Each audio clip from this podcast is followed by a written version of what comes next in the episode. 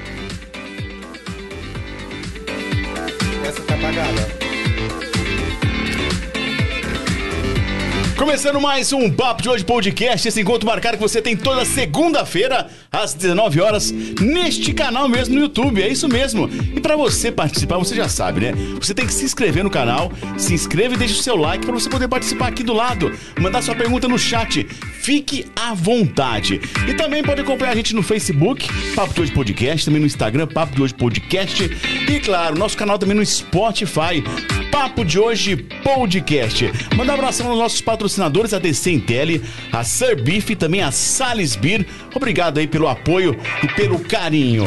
E vamos começar com a rodada de boa noite, pode ser? Job, boa noite! Boa noite, bom dia, boa tarde também. Espero que todos vocês estejam ótimos.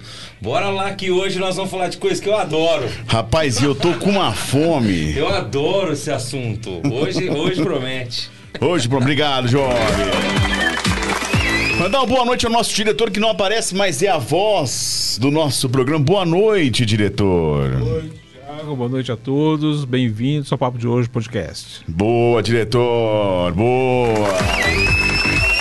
E hoje a minha irmã veio, mas veio a outra irmã.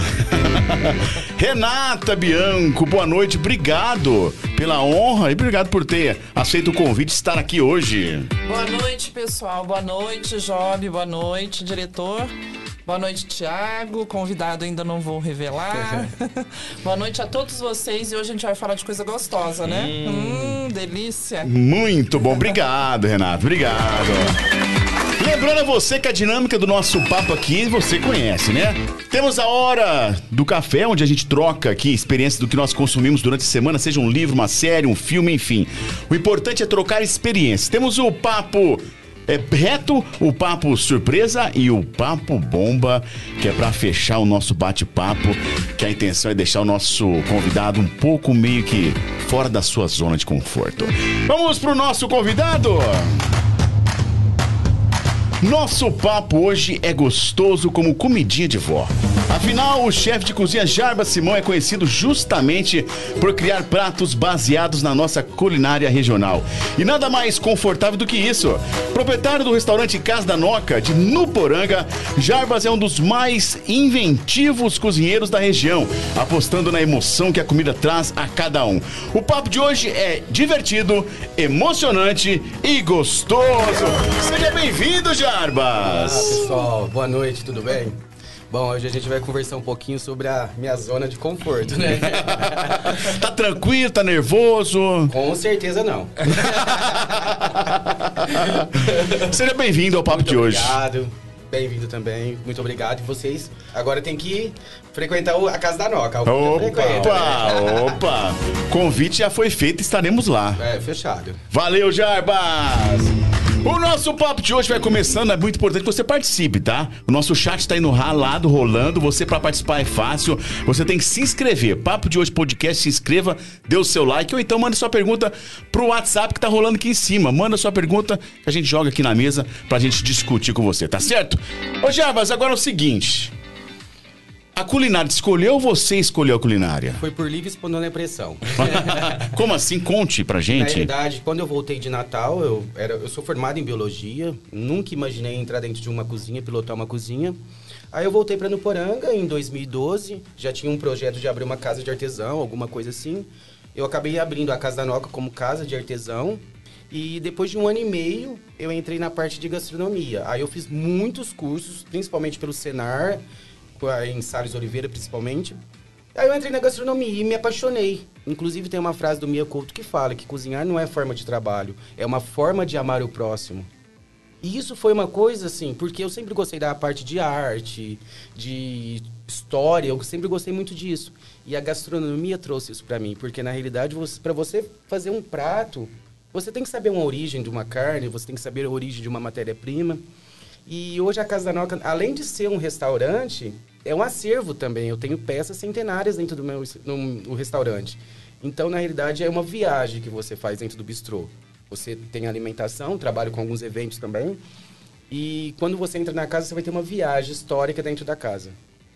Ô, ô Gerbes, e, e então quer dizer que o restaurante é parte turística. Então, Sim. tenho que ir no Poranga, eu tenho obrigatoriamente ir lá. Fala um pouquinho mais da história, como que você juntou esse material, que eu achei interessante. Então, na Antes da realidade, gente falar de comida, calma. calma, eu tô me controlando aqui também. Vamos É, na, na realidade foi assim. Aí eu entrei na gastronomia e hoje, por exemplo, quando a gente fala de cultura e turismo, Casa da Noca está muito associada à cultura e turismo da cidade. Porque eu já participei de alguns programas de TV, inclusive tem um livro que saiu há pouco tempo, um projeto que chama Ligados pela História. A Casa da Noca, o prédio em si da Casa da Noca é muito antigo, ele tem cerca de 130 anos, mais ou menos. Então as coisas vão, vão surgindo assim, por exemplo, tal pessoa me manda uma mensagem, olha, eu tenho coisas velhas aqui, você quer? Quero. Hoje eu ganhei, por exemplo, uma caixa de coisas de prata. Bandejas de prata, copos de prata. Então, e vai juntando. Então lá eu tenho peças indígenas, eu tenho peças de prata, no caso, é, taças que eram do casamento da minha avó, fora objetos da cidade mesmo. Tenho vários objetos que são da cidade, livros da cidade. É, eu tenho uma quantidade muito grande de livros também. Eu tenho uma biblioteca dentro do meu restaurante. Um acervo de mais ou menos uns 600 livros. Então eu tenho que chegar lá mais cedo. eu tenho que chegar um pouquinho mais cedo para poder ver to- todo tudo que tem lá de Aham. interessante. Ô, e mas o que, que você mais acha interessante do que você tem ali, que você acha mais legal? Cara, eu gosto muito de duas peças indígenas, que são duas igaçabas indígenas. Essas igaçabas, na realidade, eles usavam, principalmente no, na etnia tupi, que eles usavam com como vários objetos, uma coisa só. Poderia ser para colocar água, para colocar alimento, até para enterrar fetos. Eles usavam. Então é uma peça que eu gosto muito. Essa é uma peça de decoração. E fora os objetos que têm história, por exemplo. Eu tenho uma mesa que era uma mesa de sinuca. Aí o cara ia jogar fora, eu peguei, mandei restaurar, coloquei só o tampo, virou uma mesa. Então ela é toda trabalhada os pés, é uma mesa que eu gosto muito também. É, as pratarias eu gosto muito, muita louça. E tudo louça, assim, com histórias, por exemplo. é, eu tenho umas sopeiras que era do casamento de senhoras da cidade. Tem senhoras que se tivesse casado hoje estavam com 70 anos de casamento, é que já faleceu. Então tem muita coisa de- associado a isso. Muita história. Como é que surgiu essa paixão sua de cozinhar? Tem alguma memória afetiva da infância? É, te trai, traz algo, remete a alguma lembrança? Ou não foi uma escolha pessoal? Na realidade, assim, eu, eu sou canceriano, né? Canceriano a gente tem muito isso de recordar coisas do passado, de aprender muito sobre história. Memória afetiva, por exemplo, uma memória afetiva que eu tenho muito forte é o bolinho de polvilho da minha avó. Só que assim, eu nunca fui de entrar dentro de uma cozinha para cozinhar, para pilotar, um- pilotar um fogão. E eu saí de casa muito novo, eu saí de casa com 23 anos de idade. E fui pro mundo, fui para Franca, Santos, Guarujá, Natal, Florianópolis. E quando eu voltei para Nuporanga, na realidade eu queria uma coisa cultural. Que eu sei, aí eu entrei depois no curso de moda também, porque eu tinha um, pro- um projeto de curtimento em couro de peixe, que eu queria é, entrar com a parte de economia criativa. Eu sempre gostei muito de usar, por exemplo, igual época de manga, a gente tem que aproveitar a manga. Ah, mas a- essa manga é de tal espécie? Não. É a manga que você tem que você tem que aproveitar, para não ter desperdício. E assim, eu montei primeiro uma casa de artesanato e as pessoas chegavam para mim e falavam, por exemplo, ai, poxa, você não tem um suco? Você não tem um café? Então ela começou do zero mesmo. Eu fazendo um cafezinho simples, eu fazendo uma tapioca, eu fui o primeiro, o primeiro restaurante no Poranga a ter tapioca. Entendeu? E foi indo. Aí, em 2016, eu participei do Sabor de São Paulo. Fiquei entre os 10. 2018, eu participei de novo. Só que assim, em 2016 era muito maturo, né? Eu tinha basicamente entrado na gastronomia. 2018 eu estudei muito, muito. Estudei tendência gastronômica, muito. E eu consegui, eh, na região nossa, de participar do maior evento de gastronomia da América Latina, que é o Mesa São Paulo. Mas esses almoços de domingo, de Natal, essas datas mais festivas que marcam a família, não tem nenhuma lembrança da sua avó, do seu pai ou da sua mãe cozinhando? Da minha marcou? mãe, minha mãe sempre foi uma cozinheira excelente. Minha mãe, no entanto, ela, agora ela é aposentada, mas ela trabalhava como merendeira. Isso marcava muito. A batatinha da minha avó, minha avó faleceu, eu tinha oito anos, mas a batatinha da minha avó era uma coisa afetiva. Mas eu sempre gostei muito de desafio. Eu adoro desafio. E a gastronomia para mim foi um desafio. Porque eu não sabia, eu tive que fazer cursos, eu não sabia fazer quase nada. Aí eu entrei em cursos, muito cursos. Por exemplo, pelo Senar, mais ou menos, eu devo ter feito uns 30 cursos. No entanto, eles me chamaram depois para fazer um- uma entrevista, porque assim, os cursos do Senar são maravilhosos. Só de leite eu fiz cinco. E qual que é o seu melhor prato? Eu gosto muito de trabalhar com carne suína. Eu faço um lombo suíno recheado com doce de pimenta biquinho e queijo da canastra, Bom, ao hein? molho de barbecue de tamar... de barbecue não, molho de chutney de manga. Aí, diretor. Aí, jovem diretor. Hum, já, já vamos falar de comida já? Calma, espera um pouquinho, senão eu não vou conseguir Agora, eu não falar. sei, eu não sei quem aqui fez uma pergunta pra você em relação ao segredo da, dos ingredientes de uma, de uma receita. Você deu uma resposta muito bacana. Como é que é a história? Conta pra nós ah, aí. entendi. Foi você que me perguntou, Foi, né? foi. Não. Se, Foi o diretor? Foi o jovem. Bom, enfim. se eu passo a receita de, um- de alguma coisa Isso. minha. Com certeza, quem tem a capacidade de criar alguma coisa, tem a capacidade de passar a receita, que é conhecimento, e tem a capacidade de criar mais alguma coisa. No entanto, se você chegar no meu restaurante, a melhor receita que eu tenho, você me passa a receita? Sim, anota aí. Ô, mas, ô, Jair, eu também. Eu acho ótimo, isso é legal. Poxa, mas tem que ter o treino, não tem? Não tem que ter uma dedicação. Feeling, na realidade, né? tem. Eu falo assim, eu, eu, eu- eu gosto muito de assistir, é, igual a televisão de cachorro. assim, mas eu fico assistindo programas de culinária e, e a gente fica olhando, né? Porque tem uma variedade enorme Sim. disso, né? A gente fica lá passando vontade. E de repente, ou então a gente pega uma receita para lá sal a gosto. Pronto, aí já acabou. Já, já não deu certo mais. Já tem- desisti aí. Parei ali. tem que ter uma vertente, né? E outra, a- o estudo da gastronomia também, se for pra ver, ele é antigo, porque nos primórdios as pessoas já usavam águas termais para fazer cocção em carne, em alimento. Mas o estudo em si, é o que a gente chama de contemporâneo, é muito, muito atual ainda. Então o que, que acontece? Ainda mais quando a gente fala do Brasil, por exemplo. A culinária nossa é basicamente indígena, tem muita influência com os escravos e com os europeus. Então são três gastronomias extremamente distintas. Então você tem que, por exemplo, igual uma característica que eu tenho no meu bistrô é de você usar o doce com salgado. Todos os bolinhos, eles vão com molhinho. Pode ser um chutney, um, barbe- barbecue, um doce de pimenta biquinho. Porque assim, basicamente o que a gente consegue absorver ali são os sabores. O doce, o salgado, que a gente chama de mami. Então eu gosto de passar uma sensação no, no prato que a gente chama de mami.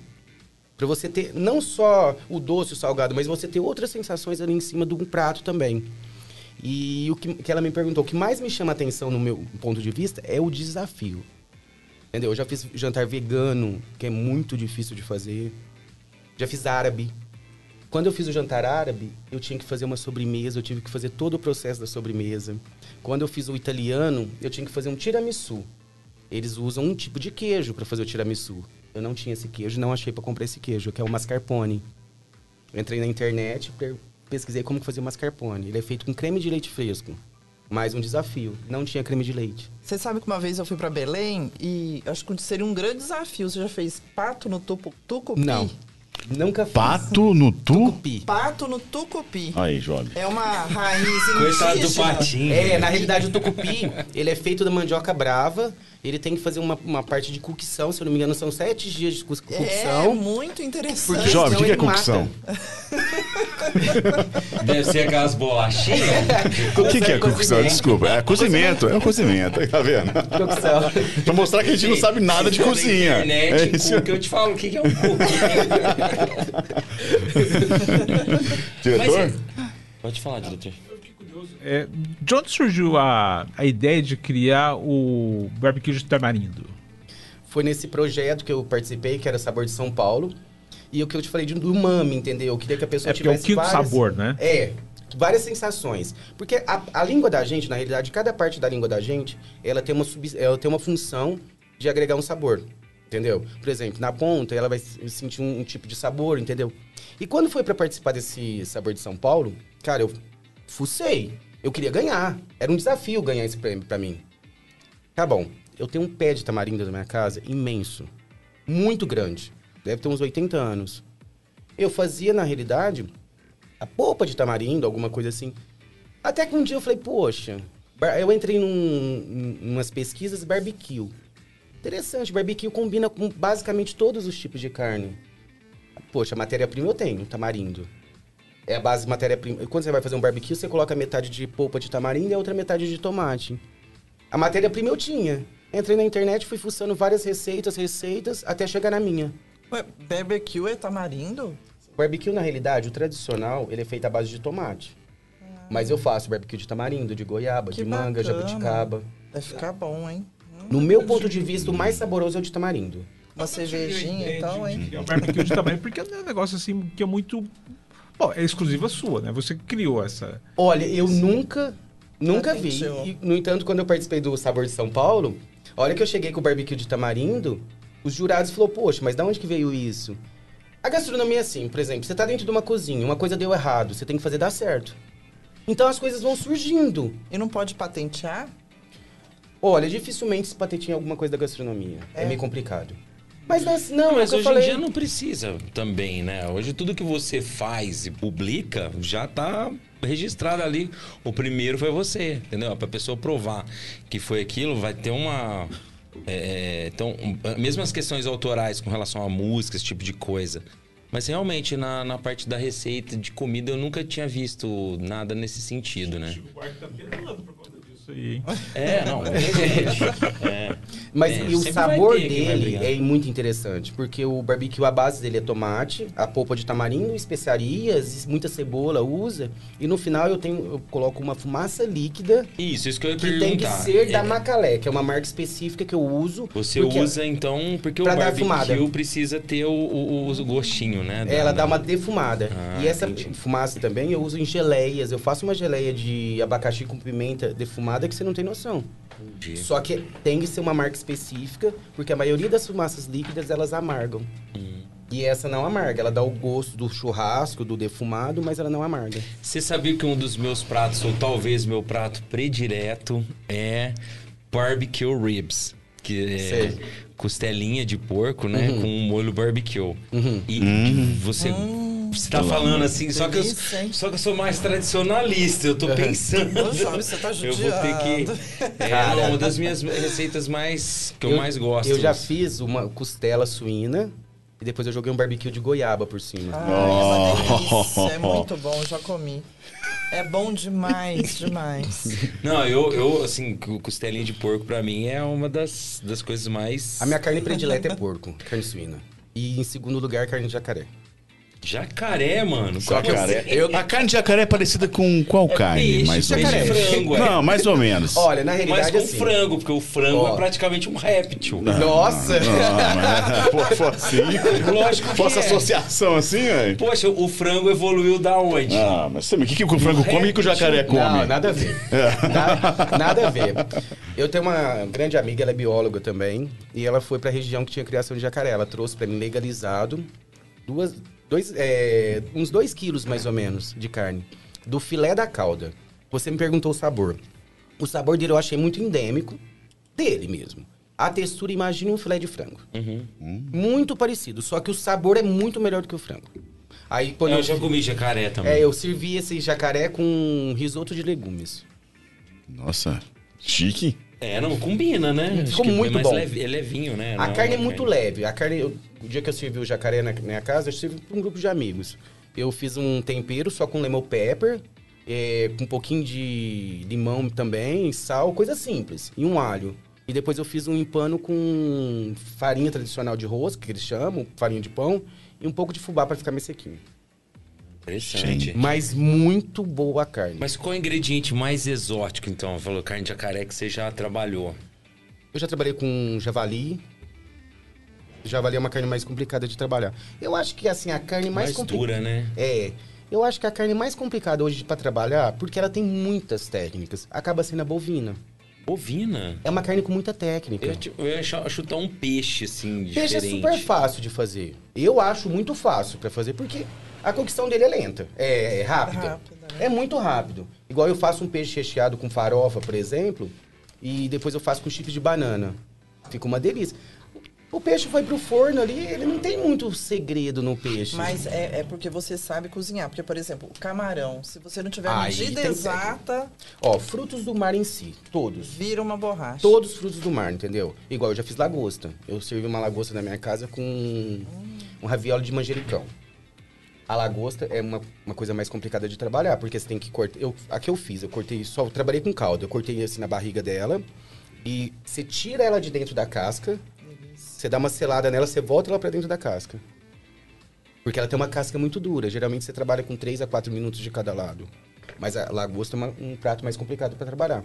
Por isso que você não encontra geralmente todos os restaurantes. O camarão também, tem- quando eu faço risoto de camarão, a cocção dele é feito fora do prato, fazendo o risoto, e você coloca no final o camarão.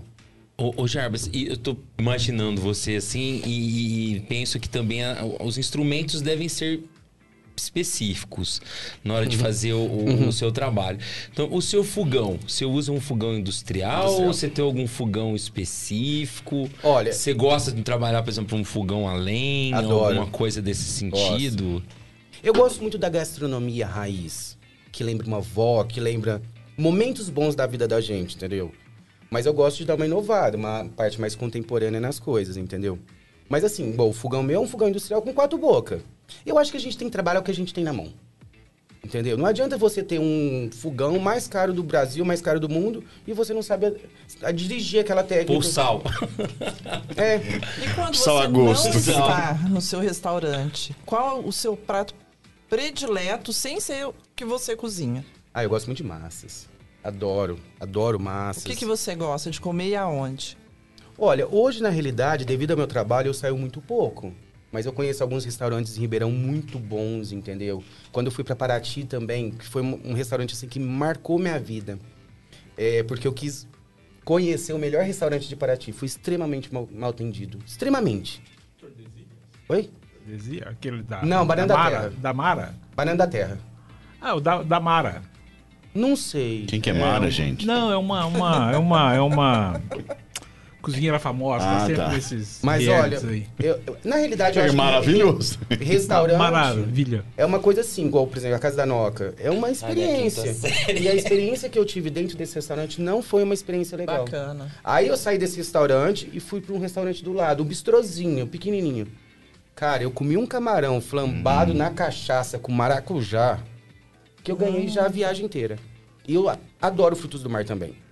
Só não como, só não sou muito fã de peixe. Mas os frutos do mar, lula, polvo, camarão, eu como tudo essas coisas. Adoro. Gosto muito. Mas foi marcante, foi com camarão. E um prato muito bem executado. Esse foi o melhor prato que você comeu já, fora do seu Ai, restaurante. eu acho que eu tava numa vibe tão gostosa, porque a viagem foi maravilhosa, as pessoas que foram comigo foi Então foi a maravilhosa. experiência Foi. completa que... Uma e fui sozinho pro restaurante. Sozinho. Porque eu não tenho esse problema de estar com alguém. Se eu, tô a- se eu estou afim de sair, eu vou sair sozinho. Mas assim, foi uma experiência marcante da minha vida. Muito. Assim, é, eu.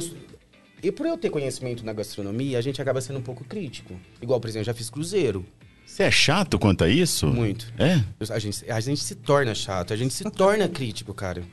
E quando você vai na casa de um amigo, o cara tenta fazer alguma coisa. tranquila. Mas E você critica, você chega a falar, ó, vem, vem aqui um pouquinho, ó. Precisa Não, dar, dar não, uma não. passadinha melhor aí. Porque o seu amigo não é profissional na área, né? Ah, tá. Então você não chega a ser um chatão mesmo, não. Não. Igual, por exemplo, minha mãe, a comida da minha mãe é maravilhosa. O arroz da minha mãe é o melhor arroz que eu comi na minha vida. Soltinho. A comida da minha mãe é comida de vó. Eu adoro comida de vó. Não é porque eu faço esse monte de coisa diferente que eu fico comendo coisas diferentes. Bom que você falou, qual que é o segredo do, do arroz? Ai, cara. eu queria descobrir a mão da minha mãe.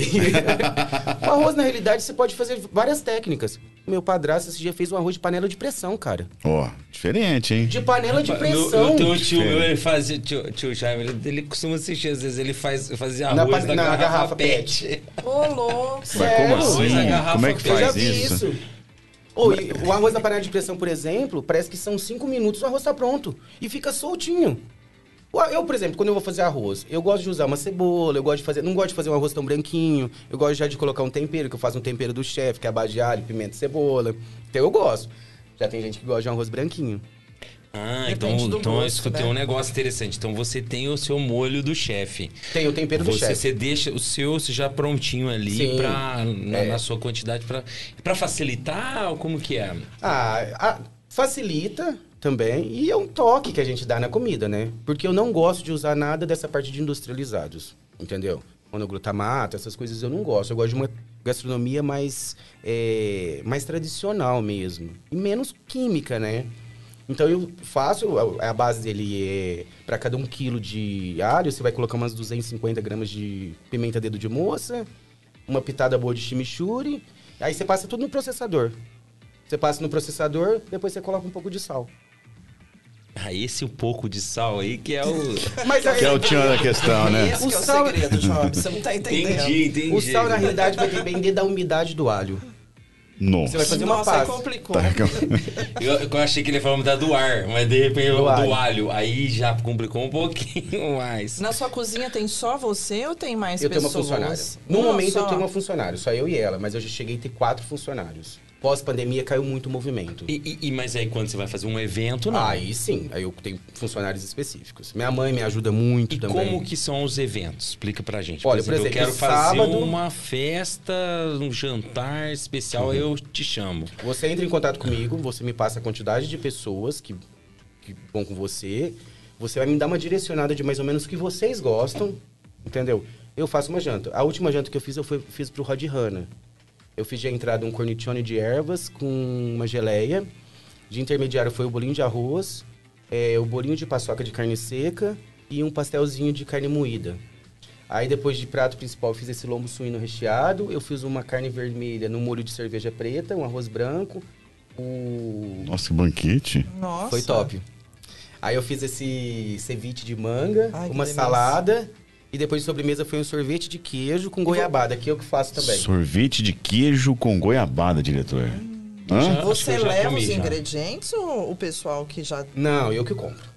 Aí você cozinha na casa da Isso. pessoa? Não. Ou você já leva pronto? Olha, na realidade é um projeto que eu tenho pro ano que vem, de a a- no caso a pessoa me entrar em contato comigo e eu cozinhar na casa da pessoa também. Isso é uma coisa que eu tô abrindo mais leques. Mas na Hum, maioria das bacana. vezes, elas pessoas vão até a minha casa, que eu faço uma mesa posta. Hum. Aí eu já tem a opção de trabalhar só com a mesa posta ou trabalhar a francesa. Mas a francesa geralmente eu trabalho quando eu faço um jantar romântico, que é um só Ah, o casal. boa. Conta essa história do, do, do, jantar romântico para as pessoas aqui. sábado eu tenho um. Aí, no caso, o casal entra em contato comigo. Cara, eu já fiz inúmeros casamentos, basicamente. Que eu já casei tanta gente. E a pessoa entra em contato comigo, eu monto um cardápio específico pro casal. Aí eu faço toda a luz de velas. Olha. Olha que chique. Toda de velas. Aí nesse dia vai ficar específico só, pra- é só exclusivo para eles. O restaurante? Não, o restaurante fica aberto. A sala fica pro casal. Ah, tem uma sala separada. Aí fica só pro casal. Que eles têm toda a privacidade, Total. janta ali. Total. Que bacana. Aí, aí eu, nesse caso, eu só trabalho a francesa. Eu E faço uma entrada, um intermediário, um prato principal e uma sobremesa. E eles que escolhem o prato? Sim. Ah, que bacana. E tem a opção também, por exemplo, você entra em contato comigo, ó, eu tô indo eu e meu namorado, um exemplo. É, eu monto um cardápio surpresa pra você. Olha.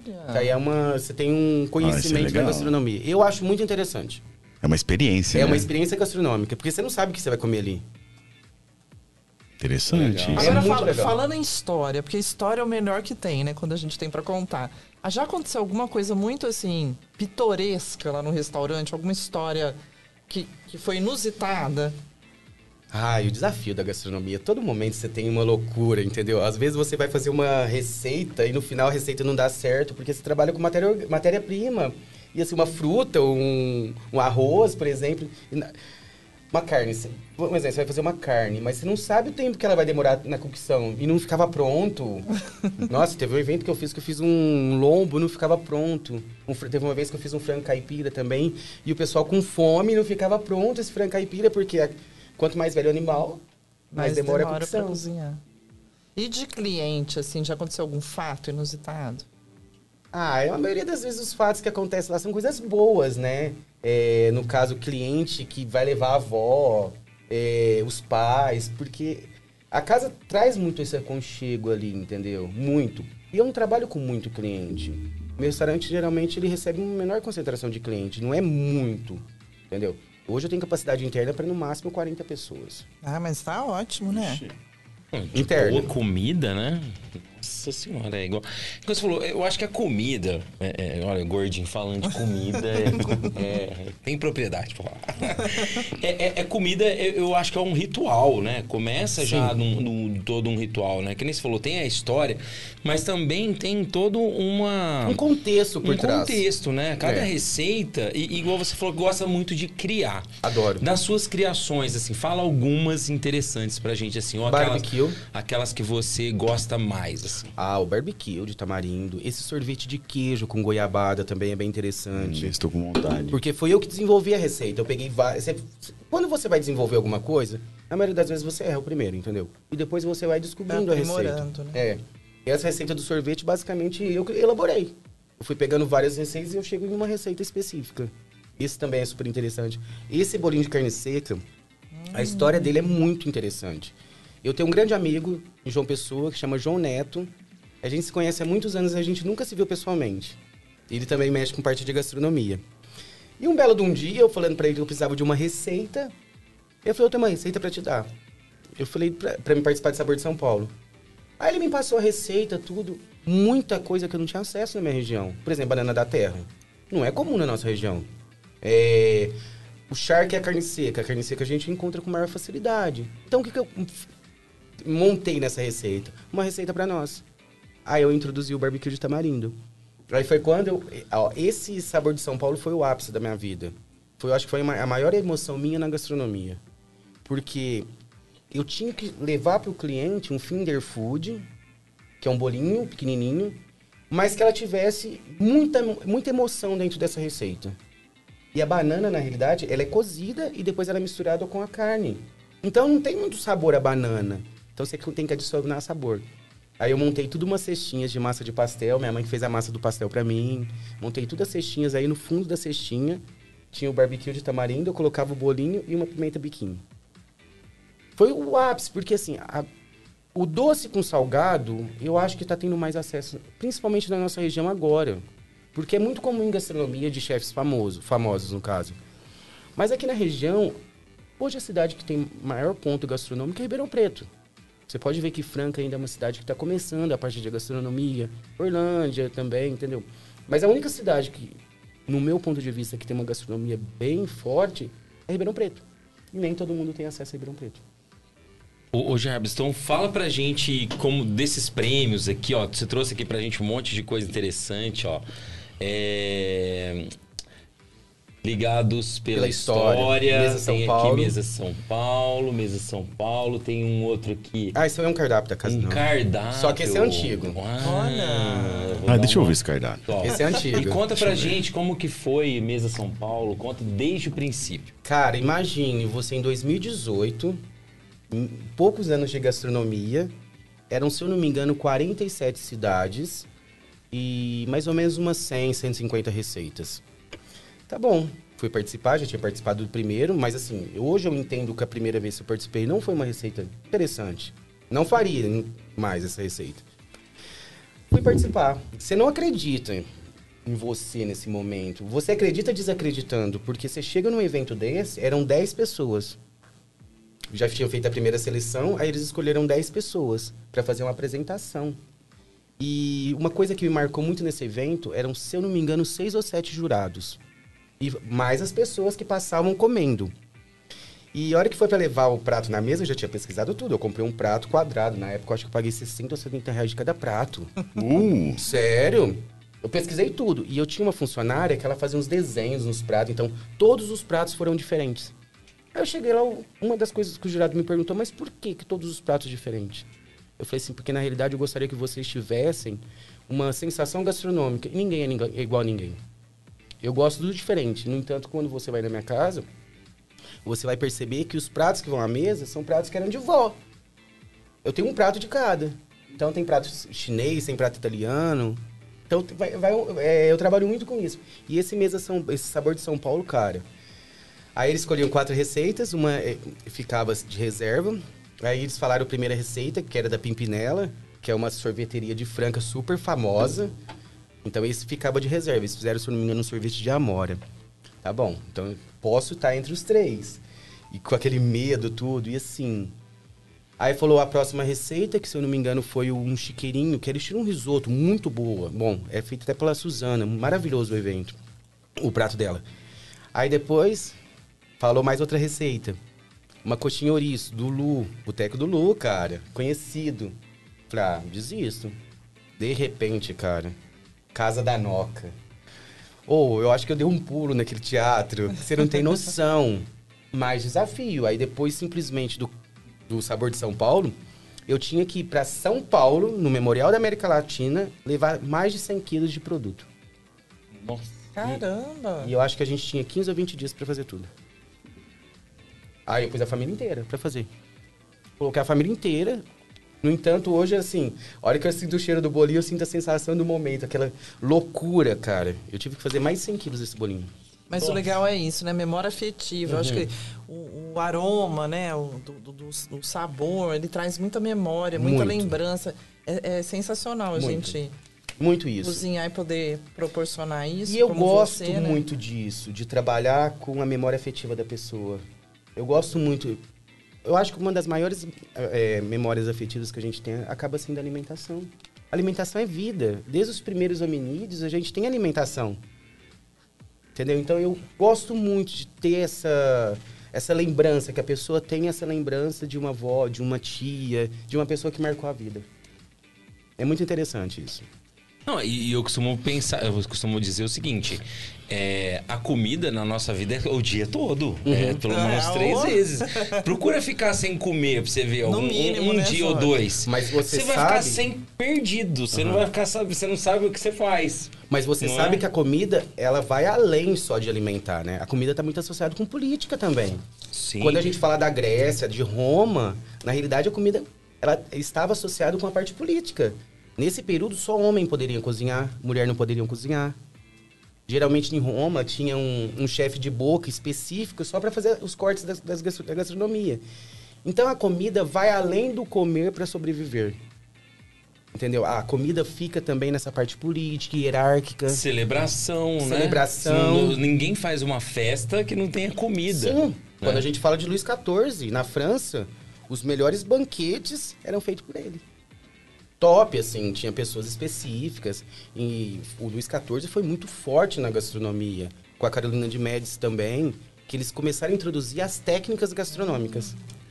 Entendeu? Então, basicamente, as técnicas gastronômicas, quem fizeram as fichas técnicas foram os franceses.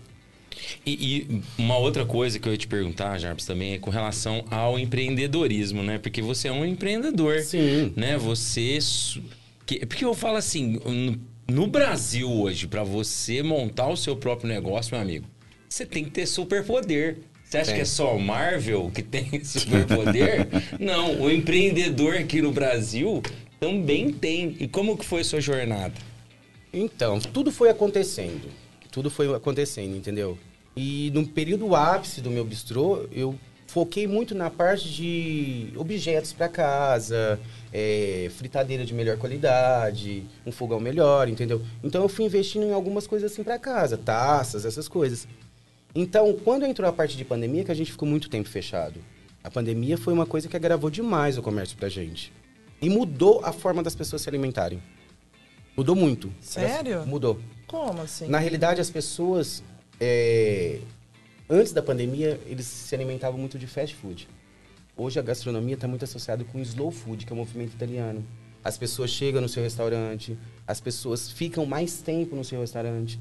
As pessoas hoje, na realidade, elas estão associando um restaurante como uma forma de lazer. Não só uma forma para as pessoas comerem. Então mudou muito essa ca- característica. As pessoas escolherem coisas de melhor qualidade. E sim, a gente teve que mo- modificar totalmente, por exemplo, cardápios, não ter desperdício. O aumento da matéria-prima da gastronomia, no mínimo, 40% aumentou. Olha, Muito, interessante. no mínimo. Então a gente tem que mudar essas coisas também. Tem que se adaptar, né? Muito. E uma coisa que o pessoal Tem uma. Pode, pode, pode, pode, não saiba o que, qual é a diferença de um bistrô para um outro, um restaurante, uma lanchonete, né? Porque esse termo bistrô, que é Bistrô, francês, na, na realidade, tem algumas hipóteses que nem surgiu na França também. Tem uma hipótese, mas assim, basicamente o bistrô francês. Tem uma hipótese que pode ter surgido na Alemanha. Na Segunda Guerra Mundial, as mulheres eram totalmente dependentes dos homens nesse período. Então, os homens iam para a guerra e elas ficavam em casa. Elas não tinham dinheiro para manter essa casa. Então, elas começaram a abrir a casa, a casa da pessoa, com pequenas refeições para agregar dinheiro à família. Então, bistrô, na realidade, o termo verdadeiro de bistrô é uma casa menor, é um espaço menor, que traz aconchego e uma comida geralmente... Uma característica do bistrô é você não ter um cardápio fixo. Isso é uma característica, de bistrô. Então, essa característica que o Brasil introduziu, que um bistrô é um lugar chique, um lugar muito renomado, não. É uma comida de vó, que traga emoções a você. Pergunta pro Jarbas, já que ele gosta de uma boa massa, uma receita de macarrão, já que Até o nosso querido Vincenzo Espedicato, passou uma pra gente aqui, ó. diretor da Intel, ele passou. Por favor, gostaria que você compartilhasse com a gente uma receita Claro. de um belíssimo macarrão. Olha, eu gosto muito de fazer a massa com ovo caipira. Delícia. ah, você tá falando já da é massa. demais. Eu gosto muito de fazer a massa com ovo caipira. Eu geralmente eu trabalho com 300 gramas de farinha, entendeu? Você pode usar uma semolina se você tiver interesse também, fazer a mistura. Eu gosto, eu já trabalho com a farinha normal mesmo, mas você pode usar a semolina também. Eu geralmente trabalho com 300 gramas de farinha, três ovos e uma pitada de sal no processador. Depois você vem só finalizando. Uma outra coisa que você pode fazer também é, por exemplo, se quiser colocar algum sabor, você pode introduzir sabor. Por exemplo, você bate a, a gema, a- o ovo no liquidificador com manjericão, que eu já fiz também, com urucum, Nossa. com cenoura. Diferente, hein? Aí você pega só o sumo depois. Mas a massa do macarrão basicamente é isso, entendeu? Tem algumas variações, tem gente que usa mais semolina, menos semolina, entendeu? E o molho? Cara, eu gosto muito de um molho vermelho. Eu gosto muito, mas dá pra se fazer. Ah, se for uma massa que não tem sabor, por exemplo, não tem manjericão, não tem essas coisas, você pode trabalhar com qualquer tipo de molho. Você pode fazer um bechamel, você pode fazer um molho vermelho, um molho pesto, que o molho pesto é feito com manjericão e bastante azeite, entendeu? Um molho que eu gosto muito de fazer é molho de queijo. Você faz uma base de um molho branco, depois de preferência você coloca um queijo brie pra ele derreter ali no meio. Fica Delícia, muito bom. Muito, muito bom. Por baixo e por cima. É, Eu tava olhando o seu cardápio aqui, o risoto. Você faz risoto, é meu Faço prato bastante. preferido. Faço bastante. Qual isso. que é o segredo do risoto? E qual que é o risoto que mais sai no seu restaurante? Olha, o que mais sai de filé mignon. É o campeão, entendeu? O segredo do fome. risoto... É... Ô, meu pai. o segredo do risoto Calma que é tá chegando o momento faminto. É seu, né? O segredo do risoto, na realidade, é você trabalhar com um arroz de boa qualidade. Eu gosto mais de trabalhar com arbóreo. Tem o carniroli também, mas eu gosto de trabalhar mais com arbóreo. Você vai ter que fazer um fundo, que a gente chama de brodo, entendeu? Se for um risoto de legumes, talos de legumes, folha de cenoura, você põe para cozinhar naquela água. Se você quiser colocar um caldo específico, é, casca de cebola, cebola, você põe tudo para cozinhar aquilo ali, entendeu? Depois você vem com o risoto. Por exemplo, você vai fazer um risoto de filé mignon. Você faz a carne separada, aí você pode colocar, por exemplo, se tiver rebarba de carne, você pode usar para colocar no fundo também, que é o brodo. E você começa com uma cebola, cebola dourada ali, e você coloca o, o- o arroz. Eu uso várias coisas para se fazer risoto. O vinho, ele é um segredo? Na realidade, não é o vinho que é o segredo, você tem que colocar uma bebida alcoólica. Não precisa ser vinho? Não precisa ser vinho. Eu faço Pode ser uma cerveja. Salisbury. Pode, eu já fiz com muito com Olha! cerveja. Só que o que Boa, acontece? A concentração alcoólica de uma cerveja é menor, bem menor. Então você tem que colocar um pouco mais. Eu já fiz com cachaça e cerveja, já fiz com vinho, já fiz com uísque. É, Olha, eu não sabia disso. foge não. do tradicional, porque o tradicional geralmente é E feito com muda o vinho. sabor ou Com não? certeza, É? com certeza. Eu acho que quando você não usa o vinho, você dá mais sabor ao que você quer usar. Por exemplo, uma carne, é, um camarão. Porque o vinho ele tem um sabor mais Ele tem um apurado, sabor mais, mais acentuado. acentuado. Eu já Entendi. fiz até com vinho tinto. Ele fica roxo, fica muito bonito. Eu fiz um de filé mignon também com vinho tinto. Olha, não Mas eu sabia, quase não uso vinho pra fazer risoto. Eu uso geralmente a cerveja com um pouco de cachaça. Ô, Jarvis, você falou também que você faz algumas bebidas. Sim. Você contou, eu lembro no começo ali, você falou alguma coisinha de alguma receita drinks. interessante. Ah, um a drink. caipirinha de abacaxi com limão e capim santo. Essa é Isso, famosa, conta né? pra gente aí como Olha. que é. Essa Caipirinha. basicamente, Sim. não sei se existe em outros lugares também. Foi eu que desenvolvi ele na Casa da Noca. Porque a gente tem acesso muito forte com capim santo. Que uns chamam de erva cidreira, outros chamam de capim-limão. Então, o sabor dela com o abacaxi fica muito bom. E é muito gostoso, Muito. né? O sabor do capim-limão. Muito. Essa é a caipirinha campeã da casa. Uma outra caipirinha também que sai Ela muito... te alegra e te acalma, porque É. capim-limão, né? Ele dá uma acalmada e a caipirinha te deixa... Fica uma delícia. Eu, no meu ponto de vista, é a melhor caipirinha que tem É na casa. terapêutico. Muito. E uma que sai bastante também é a de jabuticaba. Ah, jabuticaba é uma delícia, Muito. né? Jabuticaba é uma fruta que você usa pra tudo, cara. Você não tem perda, é, perda de nada dentro de uma jabuticaba. Você usa pra fazer suco, pra fazer caipirinha, pra fazer barbecue, é, para fazer chutney, pra fazer doce, pra fazer geleia, pra fazer molhos. Jabuticaba você usa pra tudo. E nossa, né? É uma das coisas nossas aqui. Você sabe que eu, eu, às vezes eu tento brincar um pouquinho, arriscar alguma coisinha assim, mas é. Eu tenho um, um, um limite ali. E, e mais uma coisa que eu. Na cozinha, mas eu, uma coisa que eu fico interess- intri- intrigado é que você vai querer fazer uma, uma receita e a gente não encontra produtos, né? Alguns produtos específicos, especialmente aqui na nossa região. Então isso é muito difícil. E aí por isso você trabalha bem aqui os produtos da nossa região, os ingredientes. O que, que você mais gosta, assim, de trabalhar? Você falou da jabuticaba, mas tem Adoro. alguma outra coisa? Você falou da manga. Manga E tem também. alguma outra coisa que Ó. você usa bastante? Ah, você falou o... Tem no fundo da sua casa lá o... O tamarindo. Tamarindo, né? Muito. Cara, você E fazer um tamarindo é assim, quem tem, tem, tem muito, né? Tem muito. E ele geralmente ele produz um ano muito, e esse ano, por exemplo, ele não produziu. Sério, cara? E outro nada. É, eu já fiz molho pra carne vermelha com tamarindo. Na Índia eles usam muito tamarindo pra carne. Eu achava que tamarindo era mais exclusivo nosso aqui da região. Então Não, na realidade, lugares. a árvore do tamarindo não é nem brasileira. Ah, não, não, sabia. Se eu não me Ela é engano... gigantesca, é, né? Eu acho, eu não tenho certeza, mas eu acho que a- o tamarineiro é asiático. E, Pô, e diretor, por favor, alguma- pesquise pra nós, diretor. Alguma outro, algum outro ingrediente? Você Olha, falou da goiaba. Goiaba, época de goiaba eu faço muito doces. É época de manga, por exemplo, eu tenho um pé imenso de manga no quintal. Então eu tive que aproveitar. Tem coisas que eu até congelo, por exemplo, o chutney a gente pode fazer e congelar. Depois você só finaliza. Porque eu gosto de trabalhar com essas mangas de quintal. Eu gosto muito de trabalhar com fruta de quintal. Porque você não tem o agrotóxico. É uma você não tem- matéria-prima diferente, né? e você percebe a diferença. Você percebe. A manga é mais firme, ela é mais saborosa. Goiaba, por exemplo, a época de goiaba, no Poranga tem muito. Cara, você fazer o doce com a goiaba do quintal e você fazer o doce com aquela goiaba que você compra, tem uma É diferença. diferente. E, Muito. e- e tem, e, e, por exemplo, uma fruta muito comum aqui, nossa, é. Poxa, sem ser a, sem ser a Acerola? cerola, não, a outra. Seringuela? Não. Que é vermelhinho, pequenininho, poxa, deu, Framboesa. deu um branco. Não, framboesa não é. Pitanga? Pitanga. Já Nunca trabalhou com trabalhei pitanga? com pitanga. Eu já trabalhei com a pitanga no licor. Pitanga. No licor. A pitanga, para açúcar, eu acho que ela é muito fraquinha. Ela não é, ela não é uma fruta que tem muito sabor. Entendeu? Mas eu já trabalhei com no, no licor e uma vez eu fiz um molho para carne vermelha com a folha da pitanga. Que ela dá aquele leve ama- amargorzinho assim por trás, entendeu? Ficou muito interessante. E você falou, você falou no começo. Ah, desculpa, Cláudio, eu tô, eu tô empolgado. Não, Comida é é que, não, é que falou do tamarindo. ah, o Tiago falou para verificar. Tamarindo é originário da África e da, da África Equatorial e da Índia.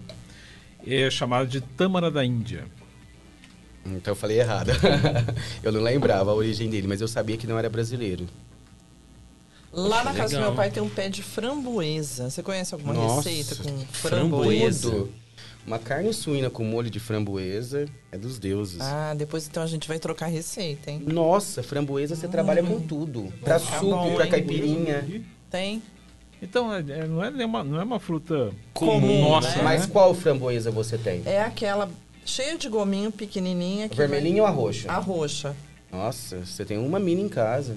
Difícil É? encontrar. Opa, vendeu. Aí, Thiago. Biancão, cadê o Biancão? Ah, vender estranha. E é caro framboesa. Framboesa é uma fruta muito Nossa, cara. ela é docinha, saborosa. Nossa, eu fiz uma vez um jantar romântico de junho, porque todo junho eu faço um jantar romântico. Eu fiz um, um- um- Peguei o lombo suíno, eu cortei ele assim mais ou menos com os dois dedos, um, Aham. um pouco mais. Aí eu assei tudo na- no, no forno, depois eu fiz um molho de frutas vermelhas. Quanto Muito. tempo pra assar um... um... Vai depender Bom. do tamanho, vai depender do, da idade Um do animal. Um ah, eu mais geralmente uma hora, uma hora e meia. Vai depender do animal que você Ah. compra, entendeu? Porque esse lombo que eu faço recheado, eu gosto de assar o. E não tem como a gente é, olhar, não tem nenhuma característica que entregue a idade do animal? Não, a gente vai ter que ir na sorte mesmo. Na sorte. Tem algumas. Eu, por exemplo, se eu, se eu olhar a carne, eu tenho Você- uma é porque certa você já noção. conhece. É. Eu gosto de comprar um lombo não muito grande. Uhum. Que isso já, na maioria das vezes, já é uma característica que o animal é menor. Então pode ser mais novo, entendeu? Porque quanto maior o lombo, geralmente é o animal mais velho. Ah, é? É. Aí, gente, ó, fica a dica aí. Geralmente é o animal mais velho. Eu gosto geralmente de comprar um lombo de um quilo, um quilo e pouquinho. Que já é mais novinho, É. provavelmente, né? Não E eu garante, gosto, mas... eu gosto muito do lombo com aquela camada de gordura. Porque na hora de cozinhar, ela distribui e dá o sabor, né? Muito. A gordura, na realidade, é vida Delícia, hein? prato. Rapaz, minha imaginação tá voando. O tá o Job, o Job tá longe, um gente. Você tá aqui. longe. E, e- e comida japonesa, cara, você gosta ou não? Conta Jovem, pra tinha que ter gente. sido uma entrevista é, cozinhando em tempo real. É. Então, Ah, no verdade, ó. programa a gente experimentasse. Ah, mas nós vamos fazer Bom, isso. nós vamos começar a fazer um, um- o, o papo de hoje. Itinerante. Itinerante. Itinerante, é. Cara, você me perguntou da comida japonesa. Eu, assim, não é minha comida predileta. Eu gosto da parte dos quentes da comida asiática, entendeu? O hot roll, os, os yakisoba, essa parte ainda eu gosto. Agora a parte crua, não... Eu adoro. É gosto. Eu acho que É, gastronomia, não- na realidade, é uma coisa assim. É igual você me perguntou, o que, que você gosta de comer? Eu gosto de comer uma comida de vó. Mas, ao mesmo tempo, eu gosto de fazer uma comida mais sofisticada. E é muito interessante, com o maior prazer para o Jarbas, para o chefe Jarbas, na realidade, não é comer. É ver as pessoas comendo. A hora que a ah, é pessoa... verdade. Não existe coisa melhor, né? Especialmente os gordinhos. Os gordinhos são. Cara, eu fiz uma. Eu fiz uma, um projeto com uma padaria de Salles é, e eu fui passando umas dicas pra ela. E quando ela chegou pra, pra pegar as dicas, ela queria fazer uma comida fit e uma comida light. E eu falei assim: ó, vou te falar uma coisa. Você quer ganhar dinheiro? Investe nos gordinhos. Lógico. Ué. Quem vai comer? Esse povo fit não come nada. Aí ela fez uma quiche de lombo suíno com requeijão e doce de- e uma geleia de pimenta defumada. Ai, que delícia. Ela achou de vender. Eu falei assim: tá vendo? Você acha que o É fit porque vai. salada a gente come em casa, né, Jorge? Não, gordinho Não é. come, né? Vamos dizer assim. Esse Não, mas povo você que sai não pra come não sair, vira você quer nada. comer uma coisa...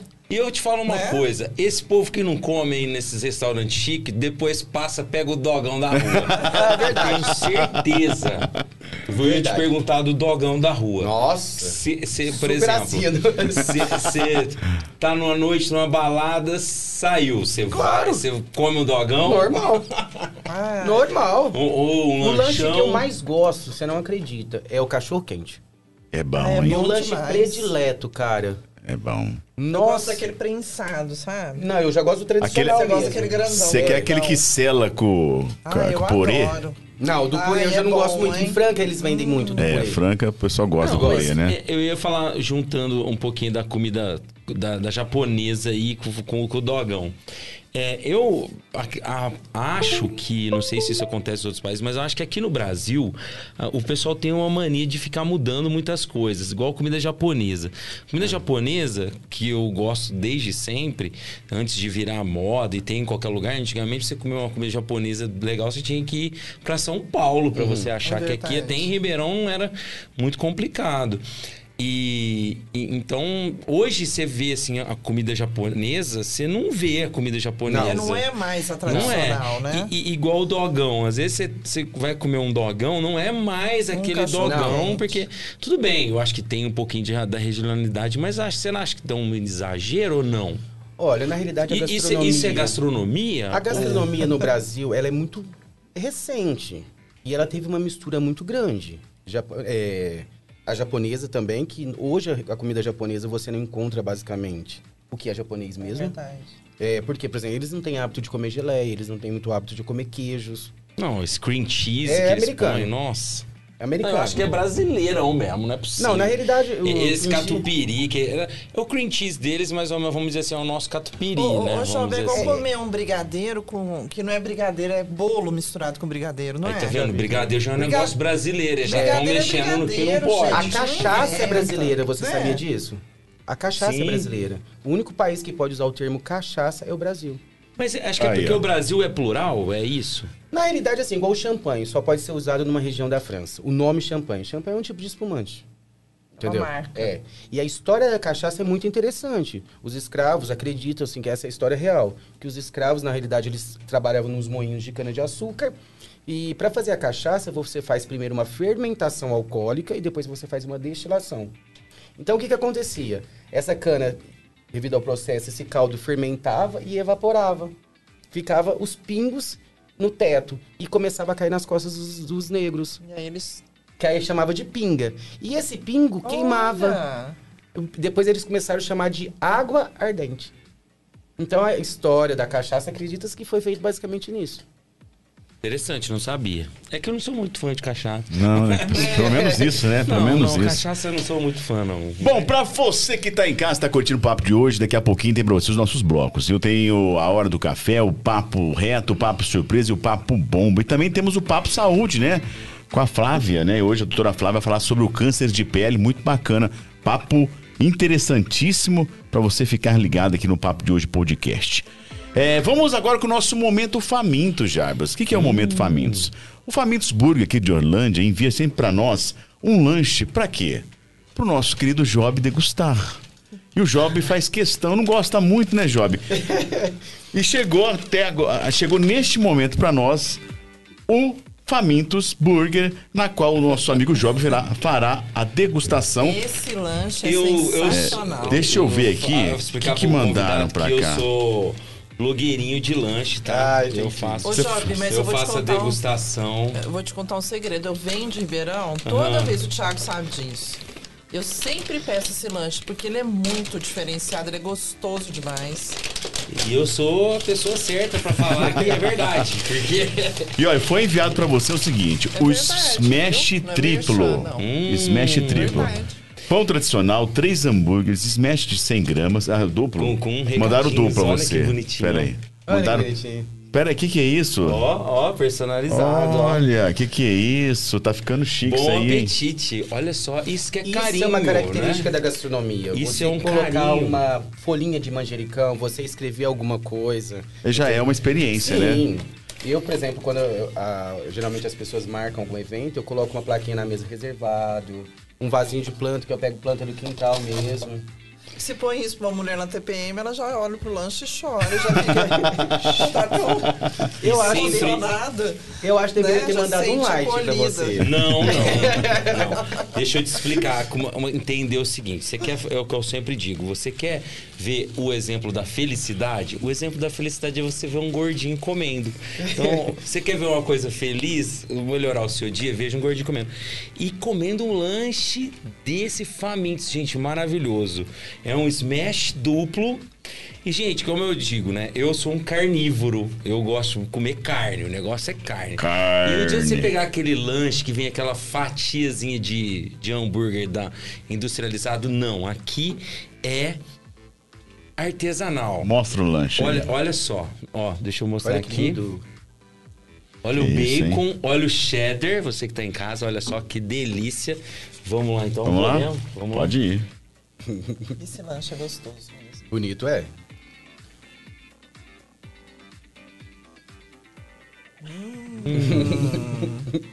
Maravilhoso, cara. Não tem. Olha. Comida de vó é uma delícia, mas um lanchão. um lanchão à noite com a fome. Não tem coisa melhor. E é fácil, é só pedir. É só pedir, é só ligar lá, ó. 992602181. Ou procura na, na internet, nas redes sociais você encontra. Tem um cardápio online.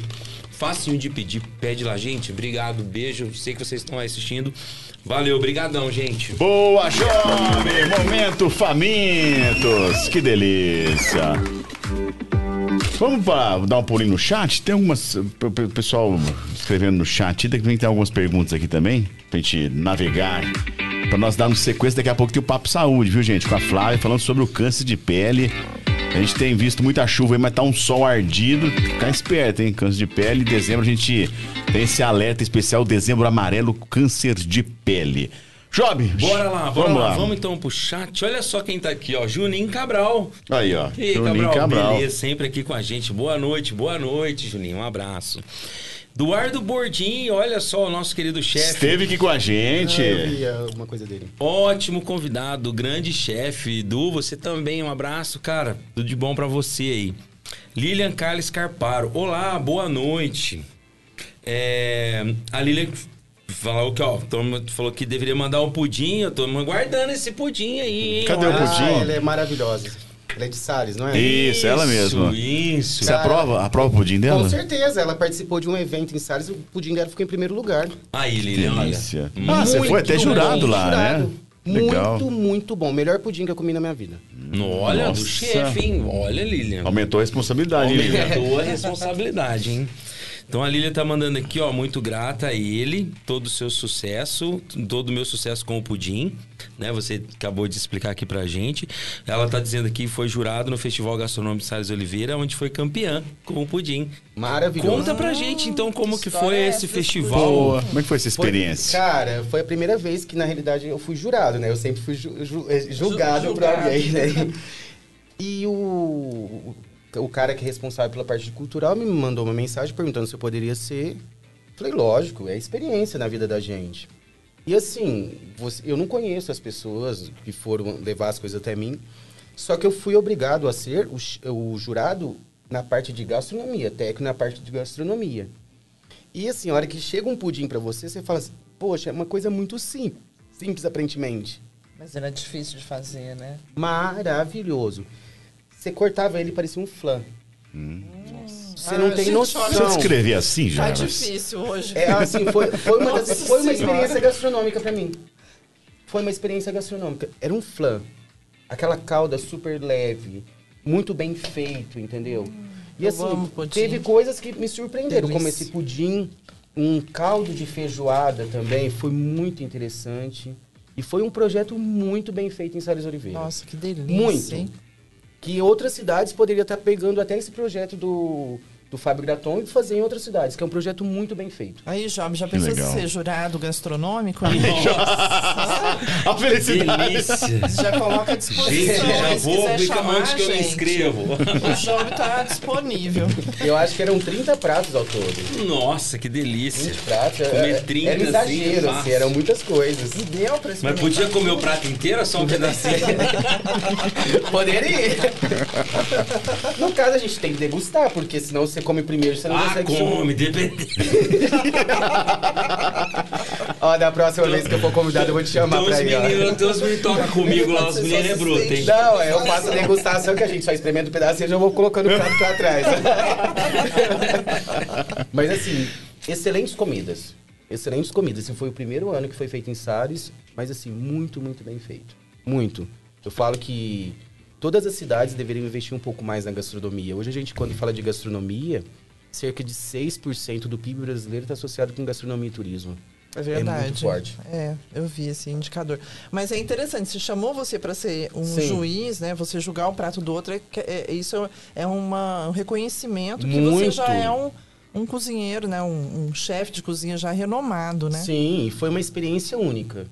Que bacana. Porque assim, isso. você chegar num lugar pra jurar, é, é julgar alguém, um, um prato, é muito difícil. Mas é porque você já é visto como referência. Sim, né, graças a. Deus. Mas Muito é muito legal. difícil.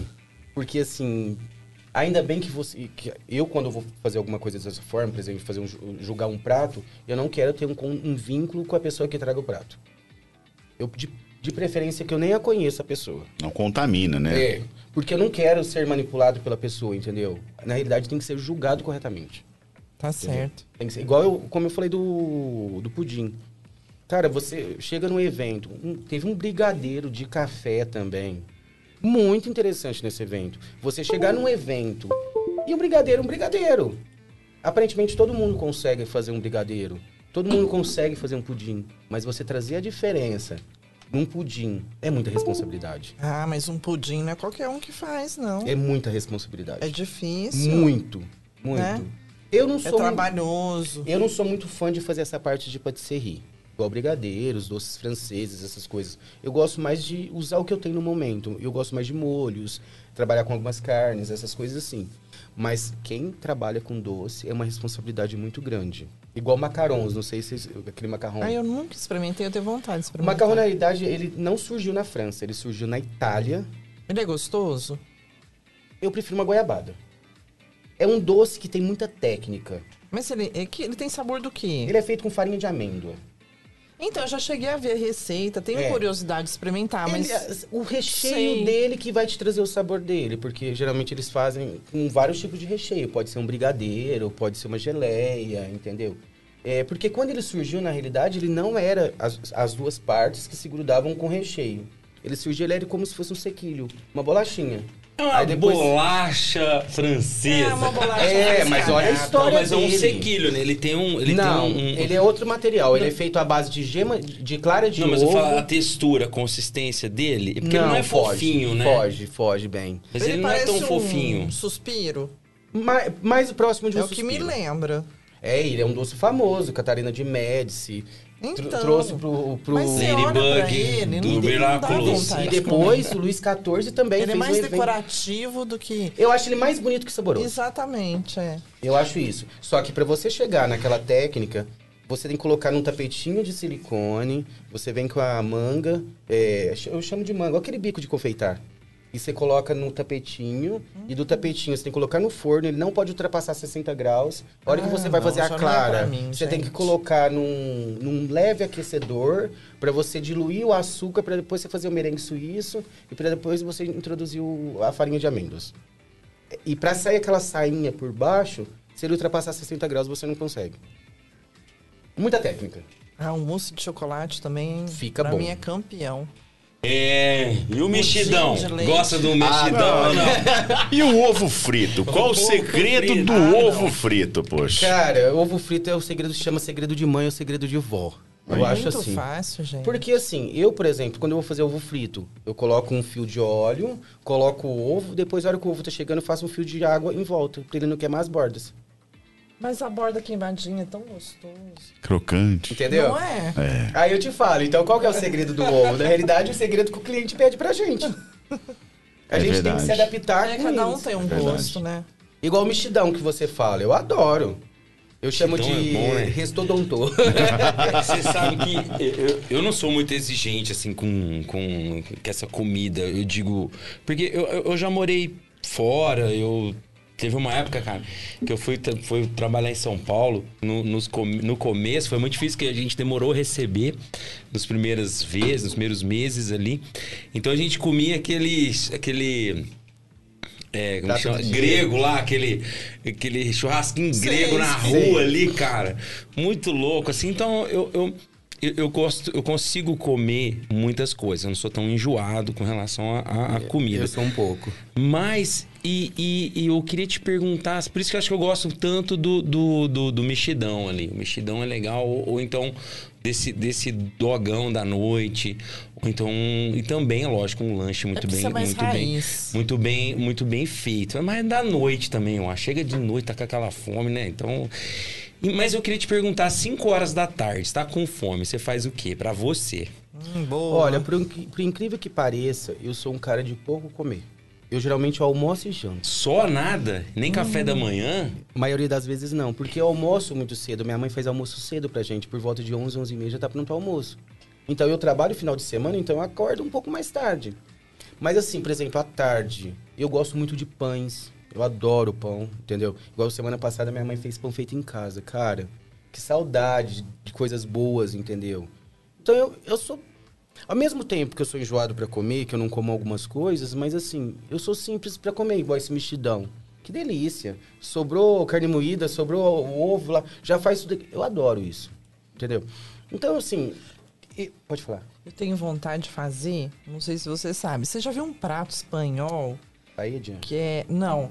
Que é batata, parece um omelete, mas ele é feito com batata. Sei, sei. Ai, eu tô com uma vontade Como de chama? fazer. Não é tortilha. Tortilha. É tortilha? É. É difícil fazer. Nunca fiz, mas não existe Um nada lanche difícil. da tarde, Job, ó.